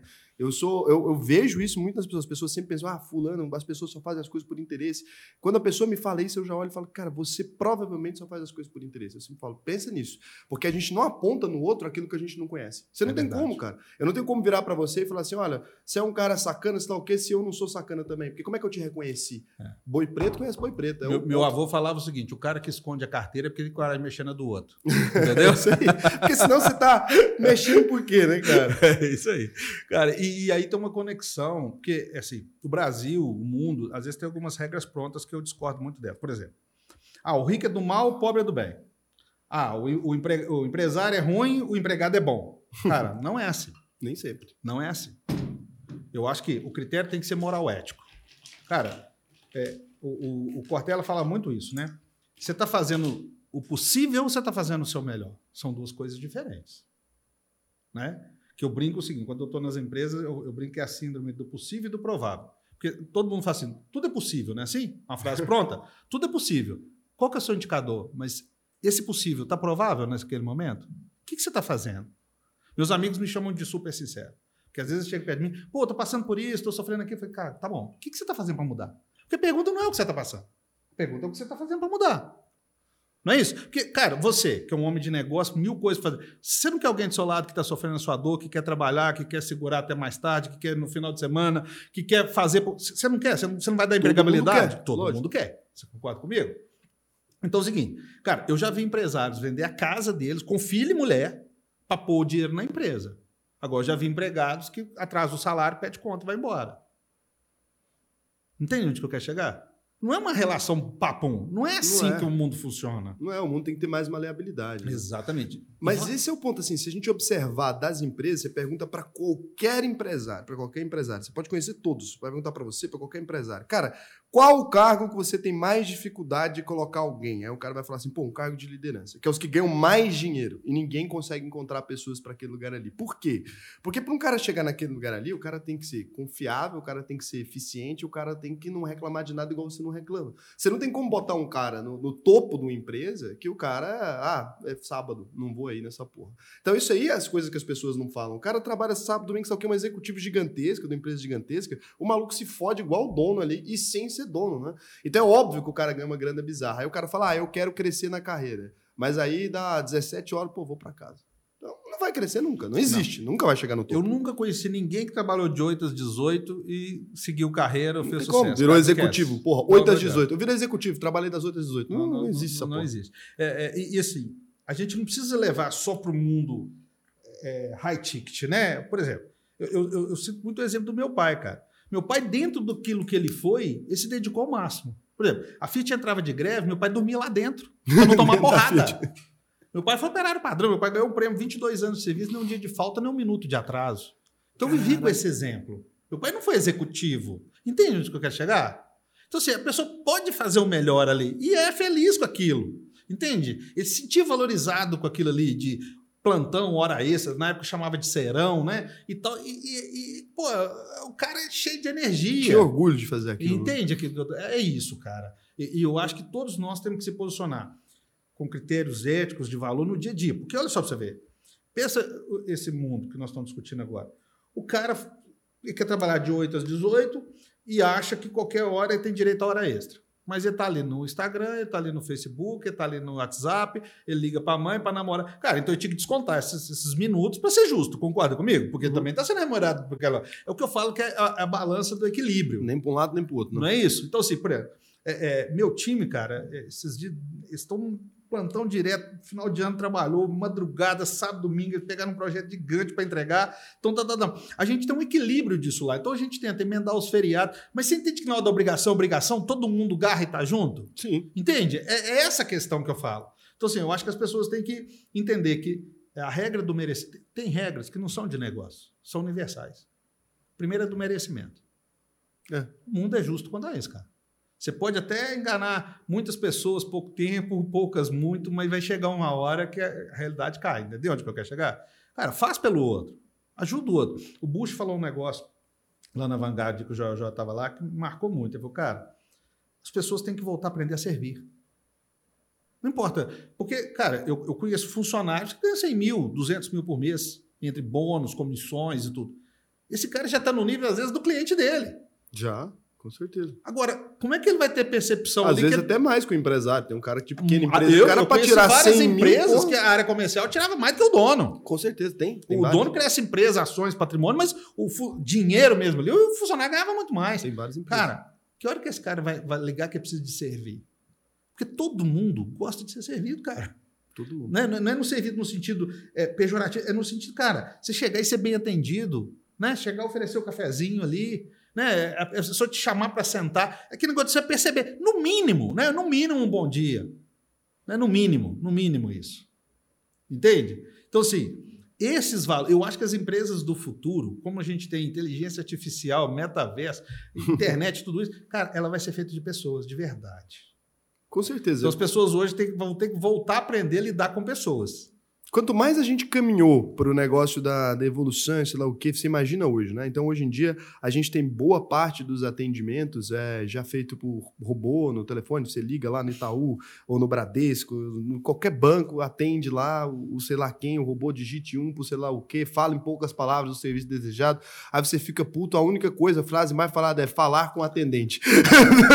Se a pessoa, a única coisa que ela quer não é o robô, não é a solução do problema, ela quer falar com o ser humano. E aí, algumas empresas empresas, elas se captaram em cima disso, pô. Você pega o Nubank, você liga, digita um lá, fala com alguém. Não tem a porra do robô e do sei lá o quê. O Nubank cresceu em número de clientes e o Nubank vem do digital e teve essa sacada, essa percepção. Olha, mas essa é a mistura. É. é. aproveitar melhor os recursos humanos ali, mas todo mundo quer ser atendido por um ser humano. É por isso que eu falo que esse caminho né, que as pessoas estão indo, ah, vai virar tudo inteligência artificial, vai o caralho. O ser humano é muito complicado, cara. É muito complicado para ser atendido por uma máquina. Por mais que ela consiga ter a habilidade de aprender, o cara às vezes ele não quer nada. Às vezes o cara liga na porra do banco que ele quer falar com a gerente. Ele vai trocar uma ideia com a AI? Não vai ter como, cara. Então, cara, quer relacionamento. Pessoas são feitas de pessoas, não tem jeito. É relacionamento ali. Você precisa de outras pessoas e tal. Um ser humano sozinho, ele não é um ser humano. Vira um bicho, como qualquer outro. É verdade. Se você não ensinar a falar, se você não ensinar a sentar à mesa, não, vira um bicho. Você e solta aí, no meio do bicho, vira um e bicho. E aí você tocou num assunto que eu acho que é muito importante, o tanto que é, a educação como um todo precisa de mudar, né? Cara, nós precisamos de uma cadeira de finanças para quem já tem 10, 11 anos, você concorda comigo? Porque se era moleque, começou a mexer com dinheiro pela com internet. Certeza. A chance disso de cada vez acontecer hoje é um milhão de vezes maior. Mas coloca na escola Entende? agora, cara. Não, então. Finanças. Outra coisa é trabalhar com pessoas. É Outra coisa é a pessoa perceber o outro como dignidade, acessibilidade, entende? Mas sabe que o meu sonho quando era moleque era criar uma escola, só para mudar as matérias. Pois é, cara, é isso. Mas eu acho que isso vai acontecer. Não pode. Eu, no Brasil o MEC cara, não deixa, proibido. Não, não pode, mas você pode fazer um... Um suplemento, né? Ah, um curso. Cara, você pode fazer eh, um milhão de coisas. Mesmo, esquece o certificado, o diploma. Pega para prática, né? Isso. Você vai criar ser humano, você vai criar dignidade. Entendeu? Você imagina, cara, você reunir pessoas para falar de vida. Eu, eu mas o Fred estava discutindo isso ontem, cara. Né? Assim, eu, eu acho que, que vai ter uma cadeira importante no futuro dessas percepções e de você entender que o, que você acabou de dizer, que o ser humano é diferente, cada um é diferente. Deu, o universo fez assim, né? Se quisesse que todos fôssemos iguais, já nasceríamos assim. Já com uniforme, já. E o que, que eu entendo de gestão de equipe de vida pessoal? Você tem que sacar o que o outro tem de melhor. E, e tentar explorar aquilo que o outro tem de melhor ao máximo, entendeu? E, porque, cara, falha nós temos, eu tenho, você, todo mundo vai ter, né? Mas, cara, mas é, essa sacada do que o outro tem de melhor, e você conseguir tirar dele esse melhor e fazer com que ele, o ambiente que ele esteja interagindo seja melhor, é que eu acho que é a grande sacada. Isso que eu julgo. Né? Entendeu? Você imagina o seguinte, e tem coisa, cara, que você tem que ter coragem. Você imagina eu, um analfabeto digital, do mundo real, chegar no meio de vocês ali só bambambam, bam, bam, só top jovem, Entendeu? E meteu o peito lá, falou, moçada, vocês não vão olhar pra nós. Não, não sabemos postar uma foto no Instagram, lembra disso? 72 malucos do digital. Não é? Tá lá o, o trouxa de cabeça branca. Cara, eu me sinto como se eu estivesse na quinta série de grupo de novo. Pra mim, eu tô acordando melhor, cara. Tá fazendo minha vida reviver. Mas é lógico agora você tem um desafio ali, né, cara? É, entendeu? Então, assim, essa moçada quando me abraça vai me ensinar... É, é, cara, isso me faz muito bem. Entende onde que eu quero chegar? Cara, mas você tem que ter humildade, né? Você imagina um cara que, que mexe com 800 milhões por ano. Aí chega e fala assim, cara, eu tô precisando de ajuda. Pô, eu sou ruim aqui. nisso, cara. Não sei fazer. Ajuda a postar uma foto aqui rapidão, não aqui, é? tá dando a merda aqui. Não é? O, pô, o Gustavo Bosch ficou lá comigo, perdeu metade do curso lá, ensinando, entendeu? Eu achei legal, hoje eu postei, né? ele falou, cara, posta mais. Sabe esse incentivo? Cara, é isso. Pô, você vai bombar, cara. Olha pra você ver, o cara que tá lá, que é top, tá, tá vendo o meu nível para me ajudar. É isso que eu acho que quem é bom. Só pra você ver o ciclo de amizades do, do, do, do, do Assis, o Gustavo Borges que tá falando é um nadador mesmo. Fala o Gustavo, aleatório, é, é, o Gustavo Borges mesmo. É o próprio nadador mesmo. Então, assim, o cara, é, é isso que eu acho que é o líder, entendeu? É que, e o Fred que ele tá falando é o Fred Mairinco, o diretor da Globo. Então, ele fala assim, o Fred e tal. Ou, pô, o pessoal tá pensando que é um Fred qualquer, Não, seu amigo de bairro. Tá eu brinquei, né, com o Gilberto Silva, lá, foi o Gilberto. O jogador. É, foi, eu, vou, eu, vou, filmar aqui, colocou aí, falou assim, ó, quem que tá sendo meu cuidador? O Gilberto Silva, tô bem na fita, entendeu? Ele carregando a cadeirinha cuidador pra meu olho é o... É, eu contratei o Gilberto Silva ser meu cuidador, entendeu? tava fazendo porra nenhuma. entendeu? Falei, ele tava em casa, parado, porra, Gilbertão. Pois é, e, e aí entra o outro assim, aquele que é simples, aquele que que está numa condição que se entende menor, também, cara, ele tem que levantar a mão para pedir ajuda. Porque tem gente que é, é tão orgulhoso que deixa de crescer porque não tem coragem de falar que precisa de ajuda. Muita gente. Entende onde que eu quero chegar? Muita então, gente. assim, até você levantou cara, me ajuda, velho, é que eu tô gritando. Foi esse o termo que eu usei com você. Lembra? Cara, eu tô gritando, eu preciso de ajuda. E tem gente que se ofende também. Tem cara que, por ele não saber, ele prefere se ofender e nunca saber. Teve já gente que eu já vi trocando ideia assim. Daí o cara ele não entendeu o que foi falado, né? Daí eu fui falar, pô, deixa eu te explicar aqui e tal. Vou te ajudar aqui a entender esse negócio. Aí tava explicando alguma coisa digital, fui explicar para ele alguns termos. Ele, não, mas isso aí eu sei, só que em outra língua e tal. Eu falei, calma, cara, porque senão você não vai conseguir entender o que, que tá passando. O cara não quis trocar ideia, não. Porque é ele era mais velho, já tinha uns 60. Ficou puto, falou, não quero aprender, não. Isso aí foi embora, cara. Já não, não quis nem trocar ideia na reunião mais, porque falou uns termos que ele não entendia. Eu falei, pô, mas assim não vai aprender nunca, cara. Nunca. Você não quer ouvir, caralho. Não tem jeito. E outra coisa, né? Tudo bem que o seu negócio é um business e que esse tempo você gera negócio. Mas você já parou para pensar o quão bem você já fez, velho?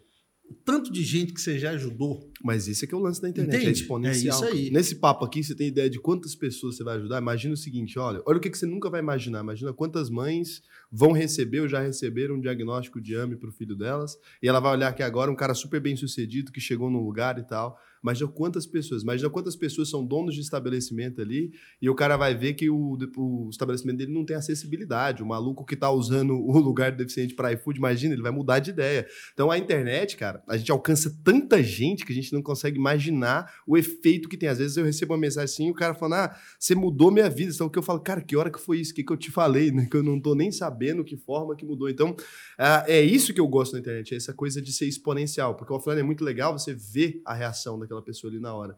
Mas a internet você muda as pessoas, muda o mundo de certa forma sem nem perceber o que aconteceu ali. E eu acho que tudo vale o exemplo, né? Diz que as palavras as palavras comovem, mas os exemplos arrastam. Quando eu sofri esse acidente, você imagina, já tinha AME. Cara, eu tinha acabado de. Assim, um ano, um ano e pouco, eu estava sozinho, sem sócio. Eu tinha comprado a parte da minha última sócia. Estava começando a empreender em M&A de forma bombástica. Mais hard. Qual era o meu maior medo? Meu maior medo, cara, era eu falei. No sentido físico. Por quê? Só tinha eu no negócio como cabeça até então. E aí, cara, sofro um acidente, vou para o hospital todo arrebentado. O médico vira para mim e falou, velho, você vai ficar seis meses deitado. Nossa. A AME me comer vivo, que é tudo que é precisável, né? E aí, cara, eu tive uma lição de vida que foi para mim assim. Primeiro, o médico que me operou nunca tinha me visto, não o conhecia. Eu tenho um médico que é, que é cliente nosso de muitos anos que se tornou um grande amigo. Eu pedia socorro. Então ele me acolheu e me indicou para um cara fera, porque o negócio dele é cardíaco, né? É um cara renomado internacionalmente. Mas ele me encaminhou para esse cara, mas eu nunca tinha visto esse cara. E aí ele virou doutor Tiago Alexandre. Falou comigo assim, cara, você não tem a menor condição de vir fazer o tratamento aqui no hospital, depois que fez a cirurgia e tudo. Eu vou na sua casa. Cara, o dia que ele falou isso, me deu um conforto tão grande. Esse cara só não foi, velho, o dia que a mãe dele teve derrame. Ela teve um AVC. É, então... O resto ele ia domingo de manhã me cuidar. Cara. Abriu mão da família. A servidão, é isso que eu quero falar. Super bem sucedido, médico renomado. Não precisava de mim como cliente se sacrificar para isso. E aí, primeiro, esse cara me deu uma força muito grande. E quando eu cheguei em casa, da pós-cirurgia, meu, então, na época, eu tenho um filho de 11, na época ele tinha 7. Ele puxou, sem a gente falar nada, cara. Puxou um colchãozinho. A minha mulher estava grávida de três meses, já tinha abortado dois filhos nesse intervalo. Nossa, natural. Cara. Então, assim, com meu acidente, com tudo, a chance dela abortar né? E aí meu filho puxou um colchão e pôs lá no meu quarto. Eu olhei para ele, né? Falei, moleque, o que você está fazendo? Ele falou, pai, eu vou te ajudar. Que minha mãe está grávida, ela não pode te ajudar fisicamente, igual ela, porque, né? Pode perder outro irmãozinho e tal. E você precisa de ajuda. Nossa. Cara, tirando me carregar da cama e me pôr na cadeira de banho, ele limpou minha bunda, mijava numa régua, pegava, jogava no vaso, dava descarga, lavava uma régua, água, comida, me fez companhia, assistimos assim, todos Harry Potter, Senhor dos Anéis e tal, tal. E aquela figura, cara, um moleque de sete anos, cara. Cara, que bizarro. Sabe aquele negócio de... anos de idade, de, cara. porque eu acho que ele sempre, independente da minha... E ele, ele viu eu andando e passando para cadeira de rodas. Ele viveu isso. Porque eu passei para cadeira de rodas, eu tinha cinco, seis anos. Então ele viveu um tempo comigo eu andando. E no parque, tudo com ele andando, entendeu? Ele viu andar de andador, ele viu minha síndrome avançar. Entendeu? E ele abraçou aquilo. Aquela hora eu, fiz, eu pensei assim comigo: eu fiz alguma coisa certa nessa vida. Com certeza. Alguma coisa certa eu fiz nessa vida. E foi muito engraçado que eu fui fazendo fisioterapia. Eu vendi uma empresa deitado na cama. Então eu fazia reunião de pijama, os caras tudo terno e gravata, até meia-noite, lá dentro do meu quarto. Minha casa em reforma, fisioterapeuta fazendo fisioterapia. E eu vendi uma empresa. E esse cara fala comigo até hoje assim: Cara, você é deitado, você me vendeu aquela empresa, você imagina você em pé, né? É melhor você ficar na cadeira de roda mesmo. Entendeu? E aí, cara, aquilo foi me dando força. Deu, eu fiz um vídeo para os meus clientes, falei, cara, até hoje eu viajei, fui até vocês, agora eu preciso que vocês venham até mim. Cara, todos os meus clientes daqui de São Paulo, do interior de Minas, Todos, Brasil inteiro, foram na minha casa fazer reunião lá. O online não, não tinha pandemia ainda, né? Cara, não era tão ativo, entendeu? Doideira, fazer reunião, cara, cara. eu desci de cadeira de roda, deitado com as pernas para cima, ferro nas pernas, na sala, na cozinha. Onde você imaginar dentro da minha, minha casa em reforma, eu fiz reunião. E não parei. Entende a questão entre você ter dificuldade e você caminhar para frente? Tem muita gente querendo ajudar, velho. Tem muita gente que entende isso. Entende? Então, assim, e, e, foi muito engraçado que o dia que eu dei meus primeiros passos, assim, dentro do quarto, meu filho virou para mim, pegou o colchão e saiu. Aí eu voltou e falou, filho, o que, que foi? Ele falou, não, pai, eu te conheço, agora você vai recuperar. Você Cara, resumindo, seis meses que eles me deram, 28 dias eu fiquei em pé. Com 30 dias eu já estava indo para o escritório de cadeira de roda. Aí eu tive uma reunião lá no escritório com um cliente, nós são cinco sócios, tal, reunião de governança. E eu estava de cadeira de rodas. E esse médico foi lá no meu escritório e me atendia. Eu tenho uma mesa grande na sala de reunião, eu deitava em cima da mesa e me atendia lá. Vixe, Aí eu fui para minha sala, deitei na minha mesa, ele foi lá, olhou tudo, falou: agora você vai andar sem andador, sem nada. Foi a primeira vez depois do acidente. Eu com a mão no bolso assim, ele filmando, e aí eu comecei a andar. Então saí de cadeira de roda, ninguém sabia que era o médico que me atendeu, pedi licença da reunião. Voltei andando. Cara, voltei andando, começou a chorar, eu comecei a chorar, acabou a reunião. Porque todo mundo viu o meu esforço para superar. Entende a questão, cara? E assim, daquele dia para cá, eu falei, cara, ó, ó, a, o meu maior medo, você imagina, eu machucado, empresa, né, responsabilidade com meus clientes, minha esposa grávida, ou seja, fisicamente, porque me, me ajuda, não poderia me ajudar, entende onde eu quero chegar? Eu tava no, no Cara, é como se fosse a tempestade perfeita, o, entendeu? O furacão a da. tempestade perfeita ali, com a chance da, da, da AME avançar. Porque estava parado. É, Nossa, entende? Assim, cara. cara e aí, que, que aconteceu depois disso? Bicho, eu fiquei forte igual um touro. Falei, cara, papai do céu, Deus meu parceiraço, estamos juntos. Vem dificuldade, entendeu? Quanto mais dificuldade, com maior intensidade você consegue viver ela e não se, não, não se aprisionar nela, Cara, você passou aquilo, você pode ver mais pancada. A outra vai ter que ser mais forte. Mas a gente só aprende assim. É Entende? por isso que esses dias estava um amigo meu falando. Daí ele falou: Olha, toma muito cuidado quando você rezar pedindo sabedoria. Ele falou: pensa nos momentos onde você mais cresceu na vida, são os momentos que você mais se ferrou. Você reza pedindo sabedoria, Deus manda problema. É isso aí. Porque é assim que a gente cresce, né, cara? E todo mundo quer ser sábio, todo mundo quer melhorar, todo mundo quer ficar mais forte, mas ninguém quer aguentar porrada. Não tem jeito, cara. Porque eu falo sempre para as pessoas. As pessoas falam, ah, por que, que você ficou. ganhou dinheiro tão jovem? Eu falo, cara, pega com 18 anos, um moleque ali. Minha mãe morreu, fiquei morando na minha casa sozinho, tinha que pagar as contas. Minha irmã mais nova ali é, não tinha muito o que fazer. Meu irmão estava no intercâmbio, que ele estudou escola pública a vida, estudou escola particular a vida toda por causa de bolsa, que ele foi bolsista. Eu estudei escola pública já no final, no primeiro ano, mas ele é, trabalhou para pagar a escola dele, ele mesmo pagou, conseguiu passar, foi embora, estudar lá fora. Então tava eu só e minha irmã. Minha irmã foi morar com minha tia, porque eu não tinha condição de criar ela. Com 18 anos ela tinha 16. Falei, porra, não tem jeito. E, cara, me fudi completamente. Mas, assim, eu me fudia e eu era aquele cara que eu falava assim, cara, preciso passar as dificuldades aqui. Então, a pessoa vinha, às vezes, meu pai, putz, trazer comida, eu falava, não, eu tenho que me virar aqui, eu tenho que dar meu jeito de pagar as contas e tal. Cara, me ferrei pra um caralho. Foi o pior ano da minha vida. 2012, assim, se eu pegar e falar pra você, cara, pior ano da minha vida. Mas aí, 2013 em diante, não tinha mais nada na vida que eu ficasse puto. Nada, cara, nada. Dava tudo errado, falava, pô, tá fácil, tá teta. Porque já tinha sido tão ruim que você fala, cara. E aí o que eu imagino que aconteceu com vocês, fala assim, cara, já deu tanta merda, vou, vou ficar puto porque tá, deu um problema a mais, é um problema a mais, é um problema a mais, né, cara? Quando a gente acostuma, você fala, ah, foda-se, aí agora as pessoas não entendem por que, que um cara fica foda desse jeito. Mas é esse o ponto. É quanta porrada você consegue aguentar, né? O rock balboa. Não é, é não é ganhar, né? É quanta porrada você dá conta. É porque as pessoas confundem entre felicidade e sucesso quando não tem problema. Né? Eles acham que o cara é feliz, o cara que não tem problema. E não é isso. Não Quer dizer, é, é, é, você.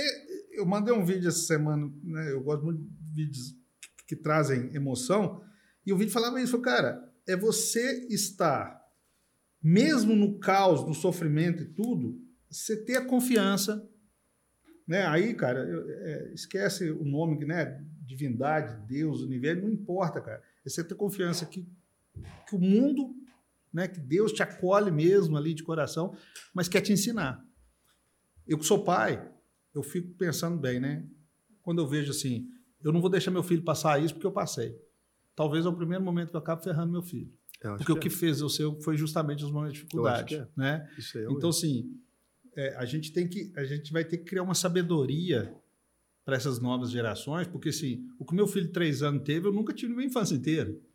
Mas tem que dosar é. a dificuldade, porque Exatamente. se você tira tudo, tem gente hoje em dia, né? eu recebo muita mensagem. Eu trabalho lá, daí o cara fala assim: olha, meu filho está nascendo, eu vou criar uma poupança porque eu quero que quando ele tiver 25 anos ele viva de renda. Eu falei, cara, você vai estragar seu filho, cara. Como assim? Você quer pegar uma criança, né? Um menino, cara, 25 anos, a gente é menino. Às vezes você vira homem por força das circunstâncias, mas é menino. Então você pega ali um menino de 25 anos e fala: pronto, você não precisa fazer mais nada, não, tá aqui. Cara, o menino vai fazer o quê para ter experiência de vida? Se não tem problema, é droga. Alguma coisa vai ter que emocionar essa pessoa, né? Então você pega ali, dá tudo, eu acho que é o pior erro possível. Eu sou feliz todos os dias pelas coisas que eu não tive. Todos os dias. Assim, eu sou feliz pelos meus pais terem. Meu pai ter quebrado ali, sou feliz pela minha mãe ter passado dificuldade.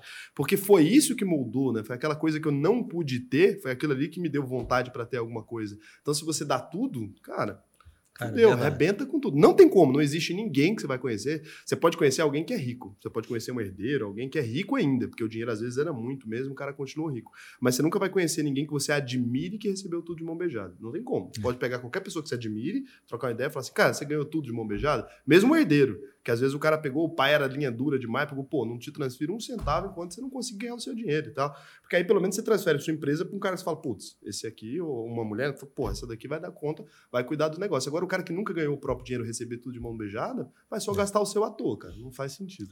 E, e isso aí, olha pra você ver, nós estamos na vida pessoal, no business, né, no empreendedor. Você entende que tudo que se conecta? Uma coisa traz a experiência para outra. Sim. Né? É, eu fui professor da FGV e dava curso de, de MBA e tinha uma turma assim, entre 24 e 30 e poucos anos. E todo mundo que eu conversava é assim: não, eu quero ser diretor, quero ser presidente da empresa do meu pai, tal, tal. Então, as pessoas geralmente com uma boa educação, falando mais de uma língua e tal, mas nunca trabalharam. Então, se eu acho que Harvard é legal, mas tem que ter experiência prática, e aí cabe a humildade. Né? Por exemplo, lá no escritório, cara, eu tenho filho de um dos maiores fundos de capital próprio de Minas Gerais. O filho dele trabalha comigo. O menino tá lá ralando, cara, mas fazendo assim, serviço de ralar. Entende? Porque eu estou preparando ele para ser sucessor do pai, mas ele está entendendo o que, que é negócio. Ele está vendo a dor do empresário, ele está vendo a confusão societária, tá ele está vendo o mundo real de perto. Eu tenho um... E já dentro de um ambiente super controlado. Cara... Esse menino vai se fuder ali, mas sabendo que o trem vai dar certo. Já é legal, já, já é diferente. Entendeu? Assim, porque você não tinha a menor condição de dar certo. Você dá um ambiente controlado pro seu filho se fuder, entre aspas, né? Com aquele negócio ali, putz, você vai ter aqui uma experiência e tal, vai dar uma se fudida, vai virar estagiário, vai servir um café, vai aprender a baixar a bola, daqui a pouco você tá lá em cima, porque é a sucessão, é natural. É. Agora, você não passar por isso, cara. E eu, eu tô com dois filhos de ex-clientes nossos, tá? de, de, um cliente e de um ex-cliente lá. Aí o avô dele me ligou, né? Que eu comecei na empresa com o patriarca, com o avô, né?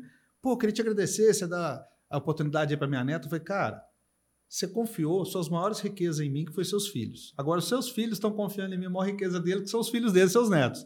Cara, para mim é uma honra. Entendeu? Mas tá lá ralando. Tem que ralar. Tá, tá lá de secretária, atendendo telefone, entendendo que é o mundo. Entendeu o que é? Então, o filho desse cliente meu, cara, pô, e os moleque rebenta. Eu tenho um filho de um ex-cliente de agronegócio que eu falei, cara, não vai dar certo. Porque, boyzinho, né, e tal. Cara, o dia que o menino saiu lá do escritório, passou o tempo dele lá, um ano, dois anos, não lembro. Ele chorou e eu chorei. Pô, o moleque arrebentou, velho. Virou um baita do profissional, tá cuidando dos negócios do pai. Entende? Cara, é isso. Entende? Eu acho que dá para conjugar tudo. E ser feliz ainda no meio dessa porcaria dá toda, demais, entendeu? Cara. Então, assim, cara, é, é, é, isso. Agora, como é que nós vamos encarar a vida? Né? Eu sou vítima, eu sou um coitado, tadinho de mim. Ou vamos ser agente transformador disso tudo, mesmo com as dificuldades? É, não tem, não tem é. essa. Eu tinha um amigo de, de, de, infância, assim, a gente começou a crescer junto ali. Então, ele, o pai dele sempre teve um patrimônio muito maior. O pai dele é do agronegócio, aquela coisa e tal. E eu já era mais, estava trabalhando, então quando eu tinha uns 18 anos, o pai dele sempre me chamava para dar conselho, né, para ele. Eu falava, porra, cara, ó, nunca vai resolver. E eu falei para ele a vida inteira, ele me chamava sempre, mas o que, que acontece com ele, que não, não quer trabalhar e tal. Eu falei, cara, Desde que esse moleque tem 18 anos de idade, você deu para ele um carro que não, ele não vai conseguir comprar com o dinheiro dele. Pô, você pega e dá uma Z4 pro menino de 18 anos, cara, você deu um carro que não vai conseguir comprar com o dinheiro dele. Você deu, você deu todos os estímulos, você deu um cartão de crédito que não tem limite para ele gastar com combo na balada, pra, pagando pra mulher. Você deixou ele perder a porra da carteira, foi lá, pagou pra ele arrumar essa porra, deu outro carro, que ele bateu a porra do carro. Você quer que acontece o quê? Eu falei, você vai matar ele, cara. Presta atenção, você vai matar seu filho, porque assim, do jeito que você tá fazendo, ele é o irresponsável tal. Eu também sou, que a gente é jovem, só que eu tenho um poder aquisitivo meu. Eu ganho meu dinheiro, tem um limite pro tanto de merda que eu consigo fazer, que eu tenho que trabalhar no outro dia. Eu falei, ele é ilimitado, você deu um potencial ilimitado de fazer merda. Quando ele cortou tudo mesmo, ele falou assim: ó, você tá por conta e tal, foi a hora que ele começou a virar. Então, assim, eu falei, cara, mais uns dois anos ali, ele arrebentava com a vida dele todinha, que já tava usando droga e tal. Eu falei, cara, e é isso? É, às vezes você querer evitar que o filho passe pelo que você passou e tal. Cara, não existe isso. Como é que você vai ter uma vida sem dor, cara? Cara, e dignidade passa por merecer, né? Quando eu estudei em Ohio, nós estávamos num hotel, só que dentro da universidade, o hotel não arrumava cama, não. Mal, mal, uma limpadinha no banheiro, porque ele entende lá que um dos aprendizados que quem está estudando tem que aprender a arrumar o próprio quarto, sacou? Mas é, você pagando. Os japoneses, não é barata, os japoneses entendeu? limpam o banheiro, sabe, né? Eles limpam a escola inteira, todo dia, depois de sair. Mas hoje, né, as coisas estão tomando uma proporção, dependendo do que você pedir hoje. Isso dá processo, dependendo do Brasil, é você botar as crianças para limpar a escola. Né? vai tudo preso. É, é, entendeu? Então, assim, o dono é da escola um vai preso. muito sério. E, e o, o que eu vejo disso tudo é que todo mundo hoje, cara, tem uma potencialidade muito grande de aprendizado pela internet, né? A internet trouxe esse ganho e tem que filtrar o tempo daquilo que você quer, né? Porque na internet você pode ficar 10 horas vendo bobagem ou aprendendo coisas que você jamais imaginaria. Você é um exemplo disso, né? Por exemplo. Então, eu entendo que as pessoas também têm que ter um senso de prioridade hoje na vida. Tem que ter. Né? Para, para o equilíbrio, para a família, para os cuidados pessoais, para tudo. E dentro desse equilíbrio, ora você vai ter que estar mais acelerado no trabalho, ora você tem que ter uma dedicação maior à família. Né? É, eu acho que, que é esse contexto que faz da gente é, acordar no outro dia e ainda querer ser melhor. Né? Porque é, uma vez eles me perguntaram assim, cara, mas por que, que você faz tudo isso? Eu falei, cara eu tinha todos os motivos do mundo, inclusive né, legais, de deitar numa cama e falar assim, né? O que, que me faz, cara? Porque, só para você entender, Raul, se você arruma em 15, 20 minutos, trocar roupa, coisas básicas, escovar dente, esse tipo de coisa, eu demoro em torno de duas horas, cara. Caralho, cara. É. Por isso você acordou três. E preciso, e preciso ser ajudado. Então, assim, desde colocar a meia no meu pé, vestir a calça, a cueca, calçar o sapato. Entende onde que eu quero chegar? Aí você tem duas formas de fazer isso. Ou sentir isso um drama e sofrer pra caramba com isso. Eu, por exemplo, eu uso geralmente esse tempo para escutar vídeos positivos, escutar Ah, mensagem, você já vai aproveitando ali para Eu dar já aquela... vou pegando um ritmo de positivismo ali durante aquele momento, para na hora de sair dali eu já tá Pá. na potência máxima, entendeu? Então, assim, isso começou, eu trocava roupa com 20 minutos, eu mesmo, né? Depois passei eu sozinho meia hora. Depois passei a tomar uns tomos quando eu fazia isso, entendeu? Aí fui, não, agora eu preciso de ajuda, né? Entende? É, é, o aprendizado com a evolução é uma coisa de você se...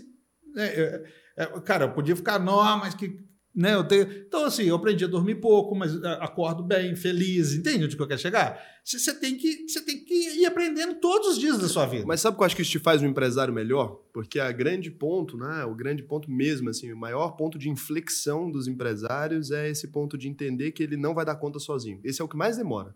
Então o cara começa, ele é centralizador, ele acha que ele faz tudo melhor que os outros, ele acha que ele é aquele cara que ele vai chegar na empresa e sem ele a empresa não funciona. Eu já vi vários empresários falar isso. Eu sou insubstituível. Se eu for no meu negócio, ele não vai funcionar sem mim. Eu falo, cara, então você tem que ser demitido. Isso é ruim para um caralho, uma pessoa que não consegue formar outras pessoas. Agora imagina, no seu caso, você já acorda sabendo que você não é insubstituível nem para as atividades da sua vida. Então acho que isso melhora muito a forma como você enxerga o negócio. O negócio precisa disso, precisa daquilo, precisa daquilo. Acho que, na verdade, esse foi o grande talento ali que te ajuda a entender que as pessoas precisam. Porque você fala o tempo todo, putz, todo mundo precisa do outro e tal.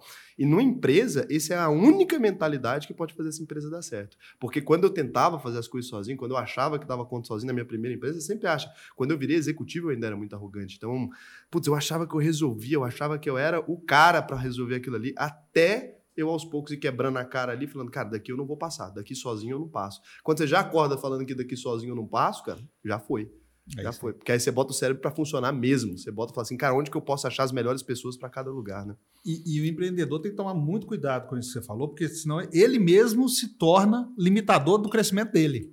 Concorda? Escravo de si mesmo. né? É. Vai chegar um momento que é teu limite. Humanamente falando, é teu limite. Todo mundo. Não é? E o cara normalmente é um bosta, na maioria das coisas. E aí, o cara, é- tem talento para uma coisa ou outra. É, eu falo muito com. Às vezes, o latino tem muito esse negócio do machismo, né? E o empresário latino traz muito isso em si. Ele tem que ser contador, financeiro. Empre... Cara, Não, não e o melhor, isso. ele É, acha que é. ele é o melhor é. administrador de sei lá o que de O melhor CFO do planeta. Fala assim, beleza, faz aqui pra mim esse cálculo aí dessa porra. Não, não sei fazer não, mas eu sei que tá errado. Como é que você sabe tá errado? Você sabe nem fazer, porra. Não, E eu falo o seguinte, né? Ó, cara, você tem, tem que lembrar o seguinte: se você faz operacional, você é caro, porque o dinheiro que você tira da empresa é caro pra pagar uma operação, não é? Se o cara é contas a pagar e receber, ele é caro. Cara, né? demais. A Não é hora isso? dele, que porra, É, das contas é pagar e isso? receber, tem que demitir um desgraçado dele. Ué, não é, não é. Eu falo com a direto, cara. Você tem que saber qual mesa que você tá, né? E outra coisa, tá bom, vai chegar uma hora que o dia só tem 24 horas, né? Que você vai estar no. E aí todo. Toda a estrutura vai ruir por causa disso. Uma das maiores habilidades do mundo atual que o empresário tem que ter. Olha só pra você ver. Todo mundo que tem uma carreira de sucesso profissional é assim: empregado, empreendedor, investidor. Você concorda comigo? Uhum. Por que, que o cara vai para ser investidor? Justamente para ele não ser o executivo.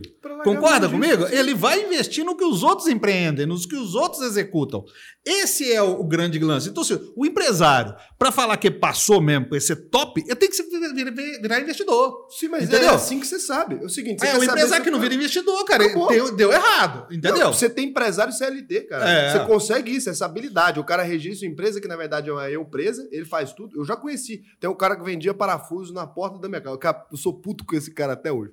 Esse cara, ele tinha uma empresa de parafuso na porta da minha casa. Aquelas empresas de. Não é parafuso, é material. Como é que chama esse negócio aí? Não, cara, aquele negócio. Vende porca, vende material de ferro. né? Ferragens. Ferragens, sei lá, um negócio assim. Esse maluco desgraçado tinha esse negócio lá na frente. Aí, teve um dia que eu acordei. Cara, eu nunca precisei desse troço na minha vida. Eu acordei um dia, caiu a tarraxinha, e eu não sou o cara que arruma porra nenhuma, não tô nem aí com essas coisas. Mas caiu a tarraxinha, eu falei, eu dou conta de arrumar isso aqui. O trem que eu dou conta de arrumar, não deixa errado, não. Que eu falo, eu vou resolver essa porra aqui agora, né? Que normalmente, se for um problema grande, eu chamo alguém, mas quando eu vou ficar perdendo tempo com essa porra. Aí eu falei, vou lá na ferragista. Eu chego lá, tá fechado, cara. Eu voltei pra casa puto, né? Eu falei, cara, como é que esse cara me fecha esse trem terça-feira? Aí eu olho à tarde, tá aberto. Fui lá falar com ele. O que, que foi que você não veio? Ele, Não, tive que levar, sei lá, quem, sei lá onde. Eu falei, e o que, que eu tenho a ver com isso, porra? Você não tem que estar com esse trem aberto, cara. Eu quero comprar a porra na taxa, você foi levar a sua mãe não sei na onde. O que, que eu tenho com isso, cara? E ele, não, é que não tem funcionário aqui, não. Eu falei, cara, quanto tempo tem essa porra dessa ferragista sua? É, não, tá fazendo uns 25 anos. Eu falei, cara, tem 25 anos. Eu falei, quanto que esse trem rende por mês pra você? Ela falou, ah, uns 30 mil. E eu falei, você não tem um funcionário nessa porra? Ele, não. Eu falei, você é uma égua, tomara que você quebra antes do Natal, seu desgraçado. Eu xinguei tanto esse cara que ele contratou a mulher que abria e fechava esse negócio. Eu perturbei ele, cara, mas eu perturbei ele, mas eu perturbei. Foi uma hora eu falando na cabeça dele. Eu falei, cara, não tem condição não, cara. Como é que você fala pra mim que você não contrata a pessoa? Ele, não, eu tenho medo de contratar. Que cara você tinha medo? Esse povo de funcionário dá problema. Eu falei, cara, você tá ficando doido. Aí ele contratou a, a menininha lá que abria e fechava. E a mulher atendia muito melhor que ele. O trem começou a vender mais, que ele era mal educado, chato.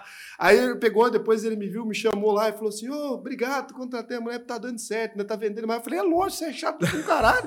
lógico que essa porra ia vender.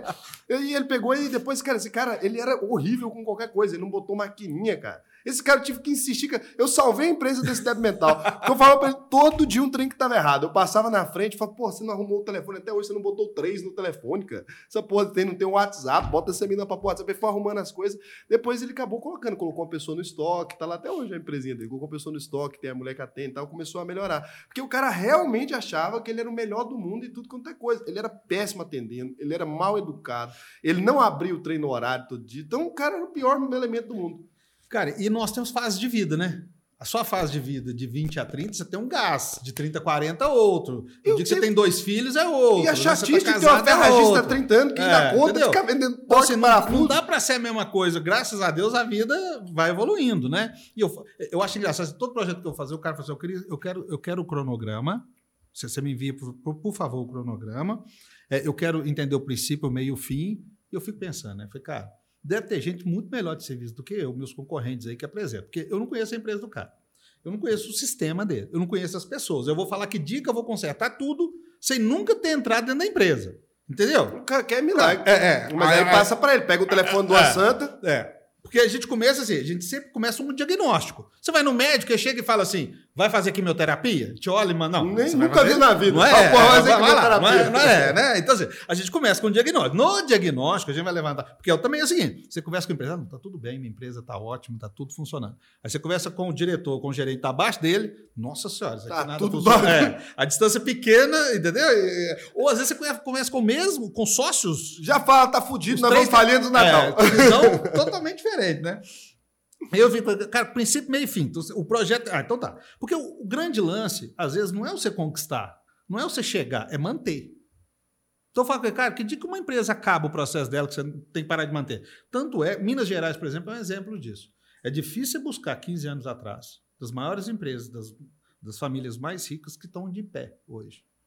Por quê? Porque tem, Minas Gerais tem essa cultura, né? É, tem uma piada que é o seguinte: o paulista vai fazer negócio com ele e pergunta quando nós vamos ganhar. O carioca pergunta assim, quanto que eu vou ganhar? O mineiro pergunta, quanto você vai ganhar mesmo?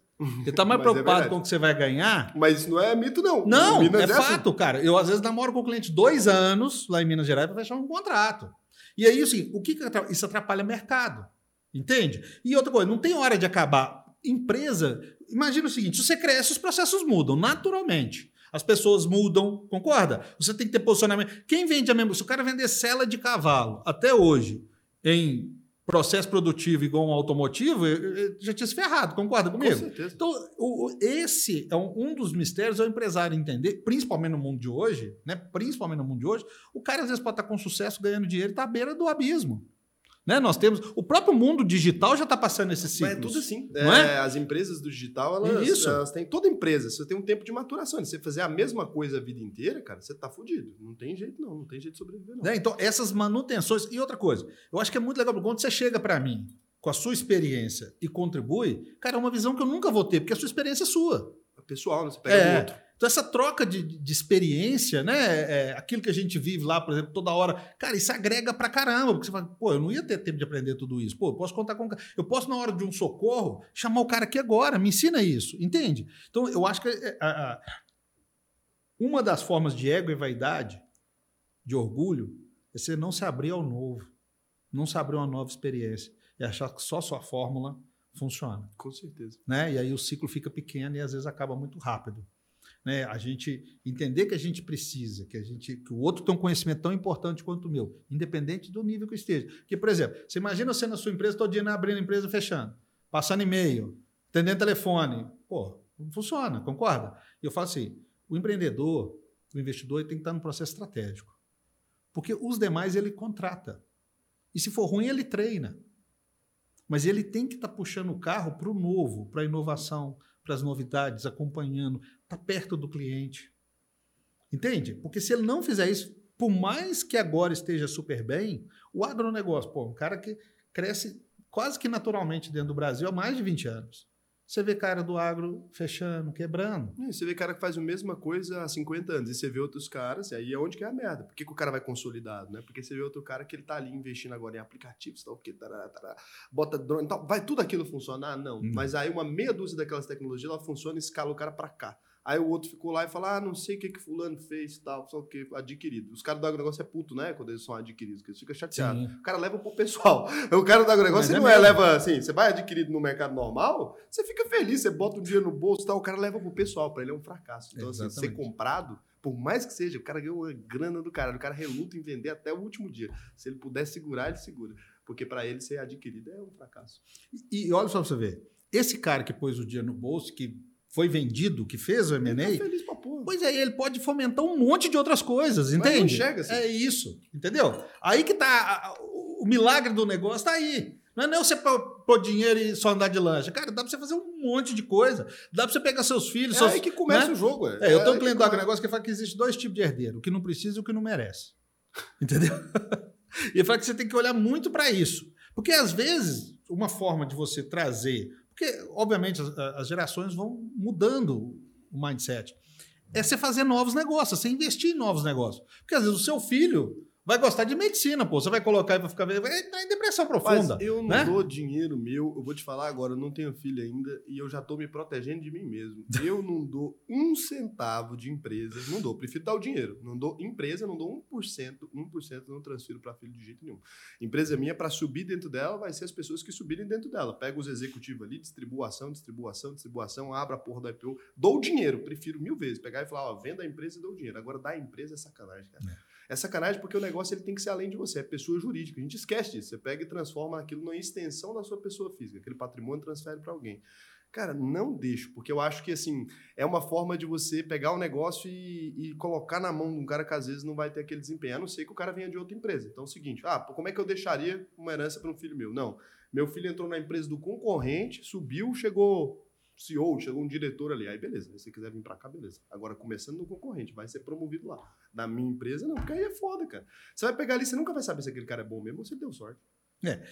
é assim, hoje, né, além de ele poder trabalhar no mercado, você pode, por exemplo, fazer investimento em pequenas empresas e deixar ele testar. Deixa ele eu, eu, trabalhei num grupo Mas que a governança lá, o seguinte, os herdeiros tinham que comprar uma empresa pequena, pequena mesmo, dinheiro pequeno, tocar essa empresa, fazer ela. Tinha os indicadores. Virou. Entendeu? Virou, fazia parte da, da, da, da, da, empresa mãe. Entendeu? Matriz. Pô, eu é. acho que. Entendeu? Porque então, você assim, não pode dar uma é empresa gigante com um maluco que nunca teve experiência nem numa pequena. Exatamente. Isso é um erro do caralho, né? cara. Tem que pôr lá. E, é, é, outra polêmica, né? Criar o processo sucessório. Né? Você tem mais de um filho, nem todos têm a mesma vivência, as mesmas experiências, que é a mesma coisa, né? Eu estava com, com um empresário essa semana que o, né, os filhos se posicionaram assim, pai, tudo que você sacrificou e viu, nós queremos viver. Nós queremos viver a nossa vida.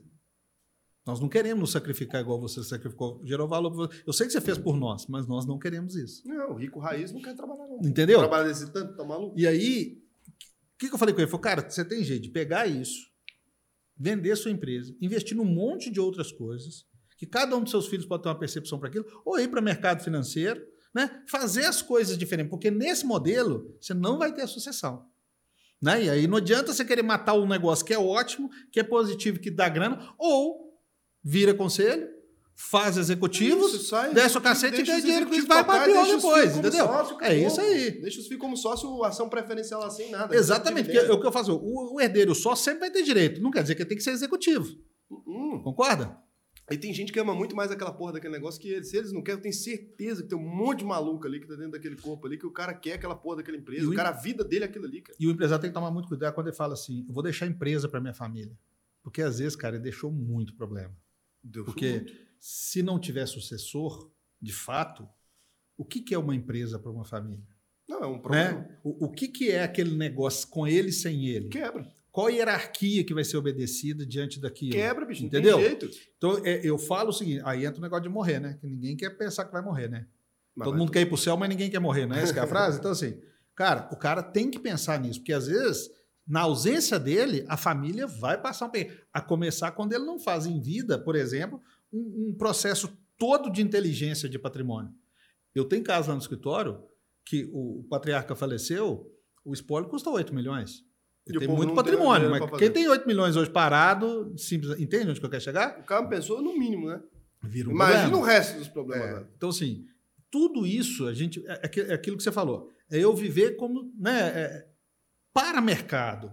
E tem jeito de fazer isso. E à medida que vai se desapegando, na verdade, você vai ter mais tempo para essas outras conexões que nós estávamos citando. Você pode, por exemplo, eu tenho um cliente que criou um conselho e ele tem um projeto social maravilhoso, cara. Maravilhoso o projeto social do cara. Mas, sim, de suma importância. Então, entende? Ele está se ocupando, fazendo aqui gerar caixa. que ele quer, né? Entende? Com aquilo que É, alegra o é, aí está coração, numa fase que- de vida de conexão, né? Viver com os filhos, ver eles crescerem, né? Eu acho que tudo, é, por exemplo, você, o dia que você tiver um filho, cara, você tem condições, você vai ter que buscar uma forma de equilibrar tudo isso. Você vê esse cara crescer, Você, você aproveitar esse momento, entende? Então, eu acho que tudo é isso. É, é- é você aprender a buscar esse equilíbrio, conexão, e dá para trabalhar, e dá para ser feliz, e vai ter problema, e vai ter dificuldade, né? e vamos para frente, porque nada, nada, nada vai ser fácil. A questão de não ser fácil não quer dizer que não será gostoso a cada etapa, a cada vitória. Porque eu vejo que muita gente quer chegar lá na frente e não percebe o caminho. E às vezes a grande riqueza está no caminho. Entendeu? Eu, por exemplo, quando eu ganhava meio salário mínimo, um salário mínimo, que eu tomava uma cerveja ali quando eu podia. Cara, eu era feliz com aquela cerveja. Entendeu? A gente tem um negócio, cara. Eu a gente- também era. a gente não pode esquecer da gratidão. Eu falo isso sempre. Como é que eu olho a minha vida, só para você entender? Hoje, como eu não jogo bola mais, mas eu joguei, toda vez que eu passo próximo disso, eu falo assim, obrigado, Deus, por ter me permitido viver aquilo naquele momento. Bicicleta, moto, correr, entende? Eu não fico assim, coitadinho de mim, porque eu não posso fazer isso agora. Ainda pode dirigir ainda? Cara, meus moleques, eu jogo bola com eles, do meu jeito. Entende onde que eu quero chegar? À noite, todas as noites, eu que fiz dormir, desde o mais velho até o mais novo. Eu que pego, eu que dou comida, entende? Eu dou banho. Entende? Obviamente não, eu tomar banho, eu sento numa cadeira para me sentir mais seguro, para eles também ficar seguro. Agora, você vai chegar em casa, pô, cansado, viajando, levantei três horas da manhã. Cara, quando eu chegar em casa, eu sou pai. O fato de eu ter trabalhado o dia todo. Não tem- não têm nada a ver com isso. Não tem nada a ver com isso. Entendeu? Agora, a percepção que eu tenho que ter é o seguinte: eu quero conectar naquele momento e quero viver aquela experiência, ou quero olhar para o meu cansaço, entende? Não é, é, as pessoas fazem uma coisa substitui, não. É você deixar de fazer uma coisa que você gosta para fazer uma coisa que você gosta ainda mais. Porque quando eu era da sua idade, eu adorava barzinho, boate, tudo mais. Hoje eu prefiro estar com meu filho. Mas eu gosto de reunir meus amigos e virar à noite, igual nós fizemos aquele dia lá. Entendeu? Tudo bem que no outro dia eu sinto bem mais que vocês, entendeu? Mas eu gosto de fazer aquilo. Né? Agora eu faço num ambiente controlado. Porque não dá para ser maluco na, na idade do velhinho. Mas dentro do né? hotel, né? Tá Essa- é, ali tá tranquilo. Vocês me carregavam, me diri- dirigiam, entendeu? Sem o rivo ainda, de madrugada. Entende? Então, cara, é isso. Eu acho que a vida é um espetáculo. Eu acho que a gratidão é, da gente tem que ser plena a cada etapa. Eu acho que a gente tem que reconhecer nas dificuldades uma lição profunda, porque o problema não é você ter dificuldade, é você passar por ela e não aprender a lição.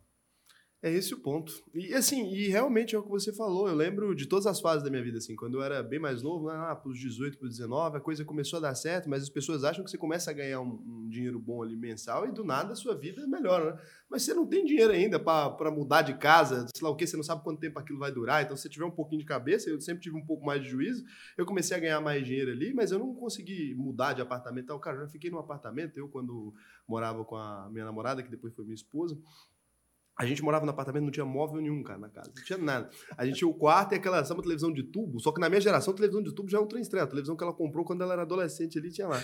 E a gente, eu ia lá na distribuidora de noite assim, eu gostava de beber, eu comprava uma garrafa de vinho e uns Doritos ali. Cara, eu era feliz do mesmo jeito. Eu não me lembro de ter tido nem um dia triste nesse apartamento que não tinha porra nenhuma. Eu não me lembro depois de ter tido nenhum dia triste no outro apartamento que era no centro, já, já era um pouquinho melhor, mas ainda, putz, comparado com hoje em dia, cara, aquilo para mim hoje em dia seria um perrengue da desgreta. Mas é porque eu não conhecia nada, então para mim tava tudo bem. Tem gente que eu vejo hoje em dia o cara fala: "Ah, eu não sou feliz que eu não tenho dinheiro". Eu falo: "Cara, você nunca vai ser".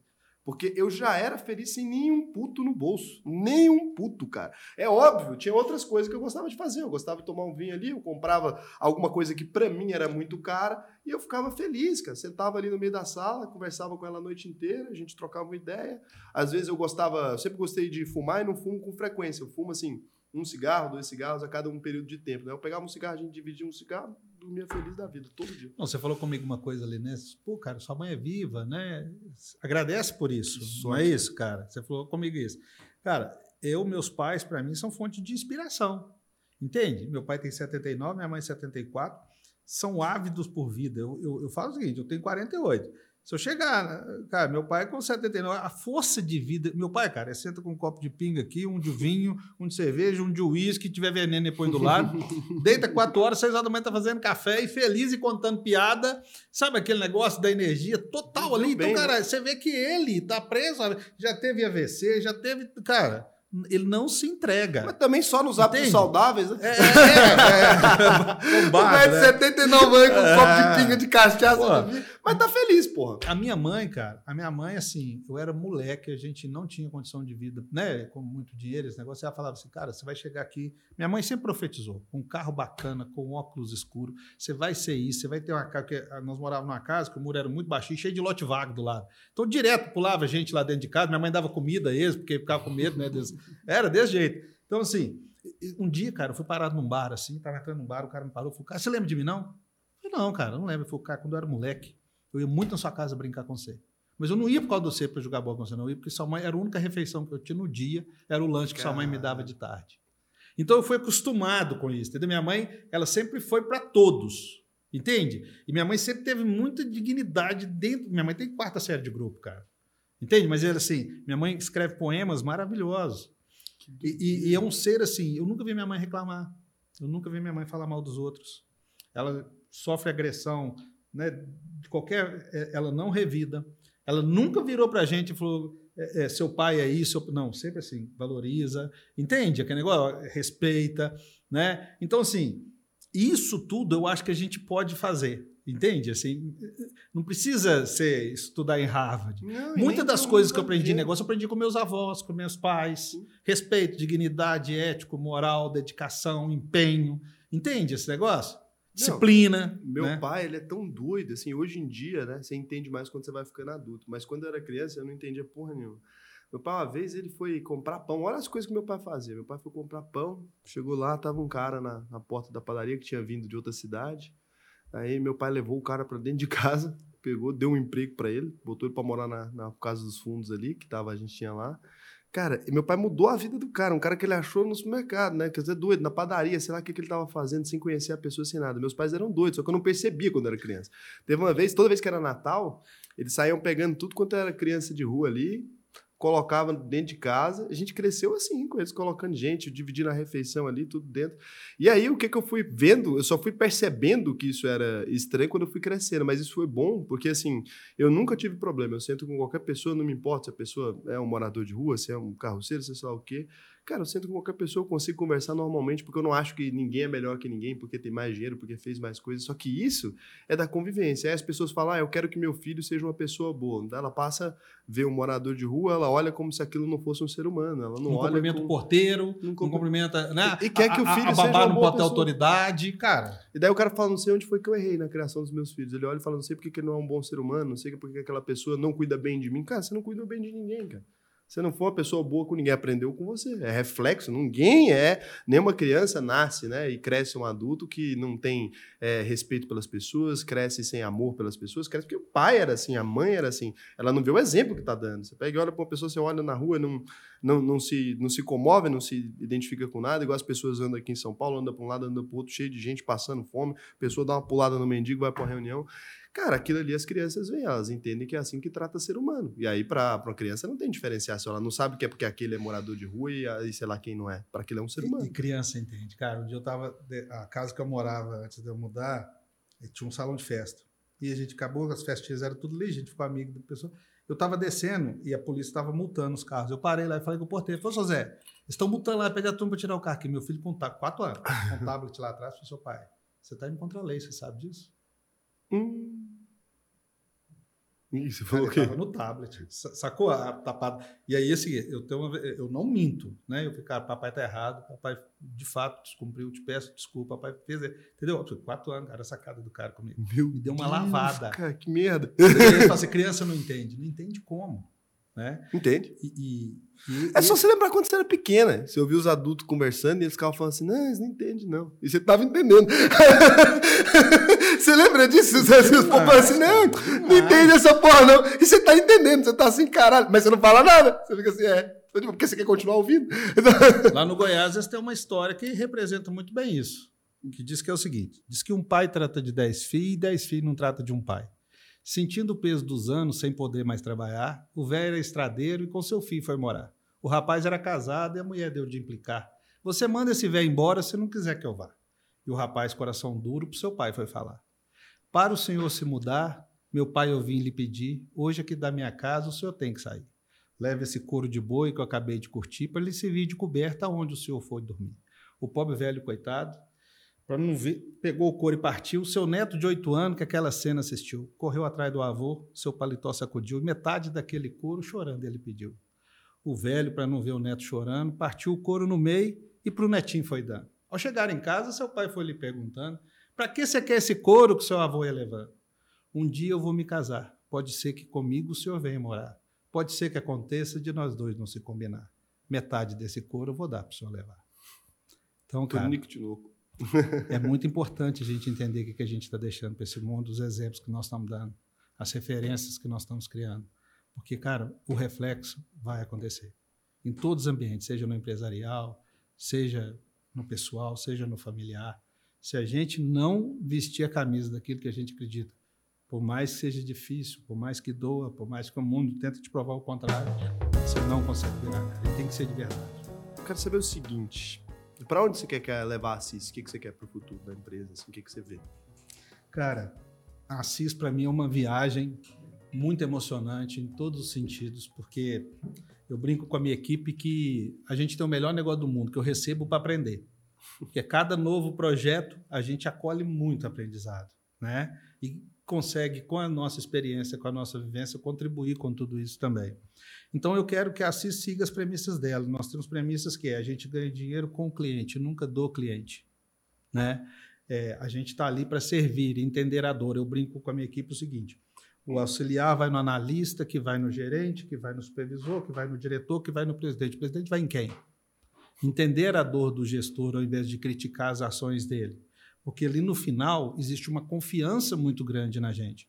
Quando alguém lhe atribui um trabalho, principalmente o prestador de serviço, né, ele está passando parte de uma confiança tremenda que ele tem ou de uma sensibilidade, de uma fragilidade que ele não domina, confiando em você. E a gente tem que merecer isso mesmo quando às vezes o cara é arrogante, altera a voz ou, ou, quer te colocar em prova, a gente tem que entender a gratidão por detrás daquilo estar uma dor, uma confiança. Então, assim, seguindo essas premissas, né, que a gente eu tenho um time maravilhoso, cara, nesse sentido, assim, o pessoal é muito justo, muito correto. A gente quer é, cada dia mais poder viver. Eu quero muito interagir no mundo digital, é minha, meu principal desafio hoje. Contar com pessoas você, igual pô. vocês para nos auxiliar nesse crescimento. Quero ampliar meu network no sentido que, é, como meu time já está muito alinhado, é, poder desenvolver mais estratégias, porque o empreendedor, o investidor, ele tem carências igual a gente, cara. Esse cara sente dor, esse cara às vezes está passando por um processo de separação, esse cara está passando por um monte de coisa que às vezes ele precisa simplesmente. Eu brinco assim: 60% do meu tempo hoje eu, eu, trabalho como psicólogo sem ter formação. Entende? É. então, assim, é, é, é caminhar crescendo se tornar digital é o nosso maior desafio hoje, mais digital. Isso aí eu vou te ajudar a resolver, tô e, falando. E, e apoiar cada dia que passa, cara, contribuir, para você ver, a gente já passou por quantas mil empresas, por quantos milhões de funcionários, já impactamos a vida de quantas pessoas, é poder deixar é, o legado do conhecimento, do técnico, da sabedoria, mas um, né, um pouco misturado de estudo com o ser humano, com dignidade e vida. Esse é, é, é aquilo que eu faço questão de acordar todos os dias. Foda pra todos caralho. nós. Então, e assim, a gente sabe, né, que depois que chega em certo nível, é a coisa mais importante da vida não é dinheiro, ele só é no começo e durante um tempo ele é. Não Sim, adianta a gente parte. negar, mas é, durante um tempo ele é. Depois que passa isso, o que que é a coisa mais importante da vida do Assis hoje? Saúde, porque eu preciso ter ela para fazer as outras coisas. Família. Vai falar que eu tô plagiando o Joel J, né, cara? Família. Entendeu? Família é uma coisa muito, muito importante. Eu adoro beijar meu pai e minha mãe, abraçar eles, deitar no colo. Eu adoro isso, cara. Meus filhos né, são minhas fontes de inspiração diária. É, esposa, irmãs, irmãos, sobrinhos, amigos. Conectar com pessoas, cara. Eu, eu- quero, dentro da minha balança de equilíbrio, eu estou tentando aprimorar isso um pouquinho mais dentro do, de todo o universo que a gente vive de compromisso, de responsabilidade, tá?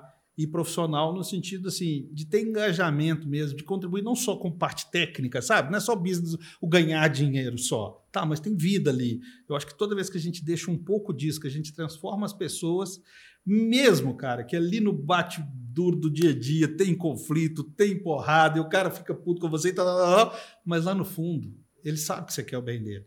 Com certeza. Porque por mais que a gente, no momento que alguém né, bate com a gente, mas chama a atenção da gente, a gente pode, naquele momento, pô, o que, que esse cara tá me chamando? Mas lá no fundo a gente fala, pô, por que, que esse cara tá fazendo isso? Eu falo muito com meus clientes assim, cara, o que, que eu ganho por arriscar meu contrato com você, batendo de frente contigo? Eu podia falar o que você quer ouvir, batendo suas costas, ganhar meu dinheiro, velho. Se eu tô batendo com você, eu, tô, eu tô colocando meu contrato em risco, pondo meu filho em risco, cara. Entende? Se eu fosse só comercial, se fosse só isso, velho, pra que, que eu ia entrar em atrito? Concorda? Eu falar o que você quer ouvir, como tem um monte de gente que faz isso no mercado. Se eu tô falando isso, porque eu quero agora seu bem, cara, e disso eu não vou abrir mão. Entende? Quem, quem- os meus clientes me conhecem, eles sabem que, cara, ali, e assim, em vários aspectos, inclusive às vezes de chamar eles, falar, cara, tem- ser humano aqui dentro. Porque às vezes você tá numa reunião, o cara fala assim, pô, essa empresa teve que tanto, não deixou nada. Funcionário cara, deixou, deixou horas da vida dele. Então, se o cara for ruim demais muito tempo, você que deixou. Você que é ruim de não ter é cortado antes, concorda? Mas se o cara tá ali, cara, ele ele investiu a maior riqueza da vida dele, que é tempo. Então, assim, não dá para desmerecer no tudo ou nada. Entende? Eu acho que a gente tem que aprender um pouco disso. E às vezes esse estresse todo é feito por tudo que você falou. O cara quer fazer de tudo e ele tem que aprender a transformar ele da cadeira de dono para investidor e a empresa num negócio que vai se desenvolver através das pessoas.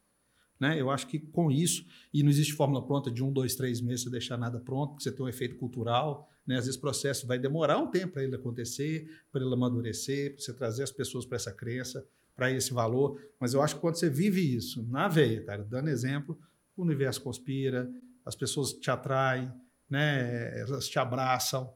É, por exemplo, lá no escritório acontece algumas coisas. A gente trabalha com muita mulher, lá no escritório tem homossexual.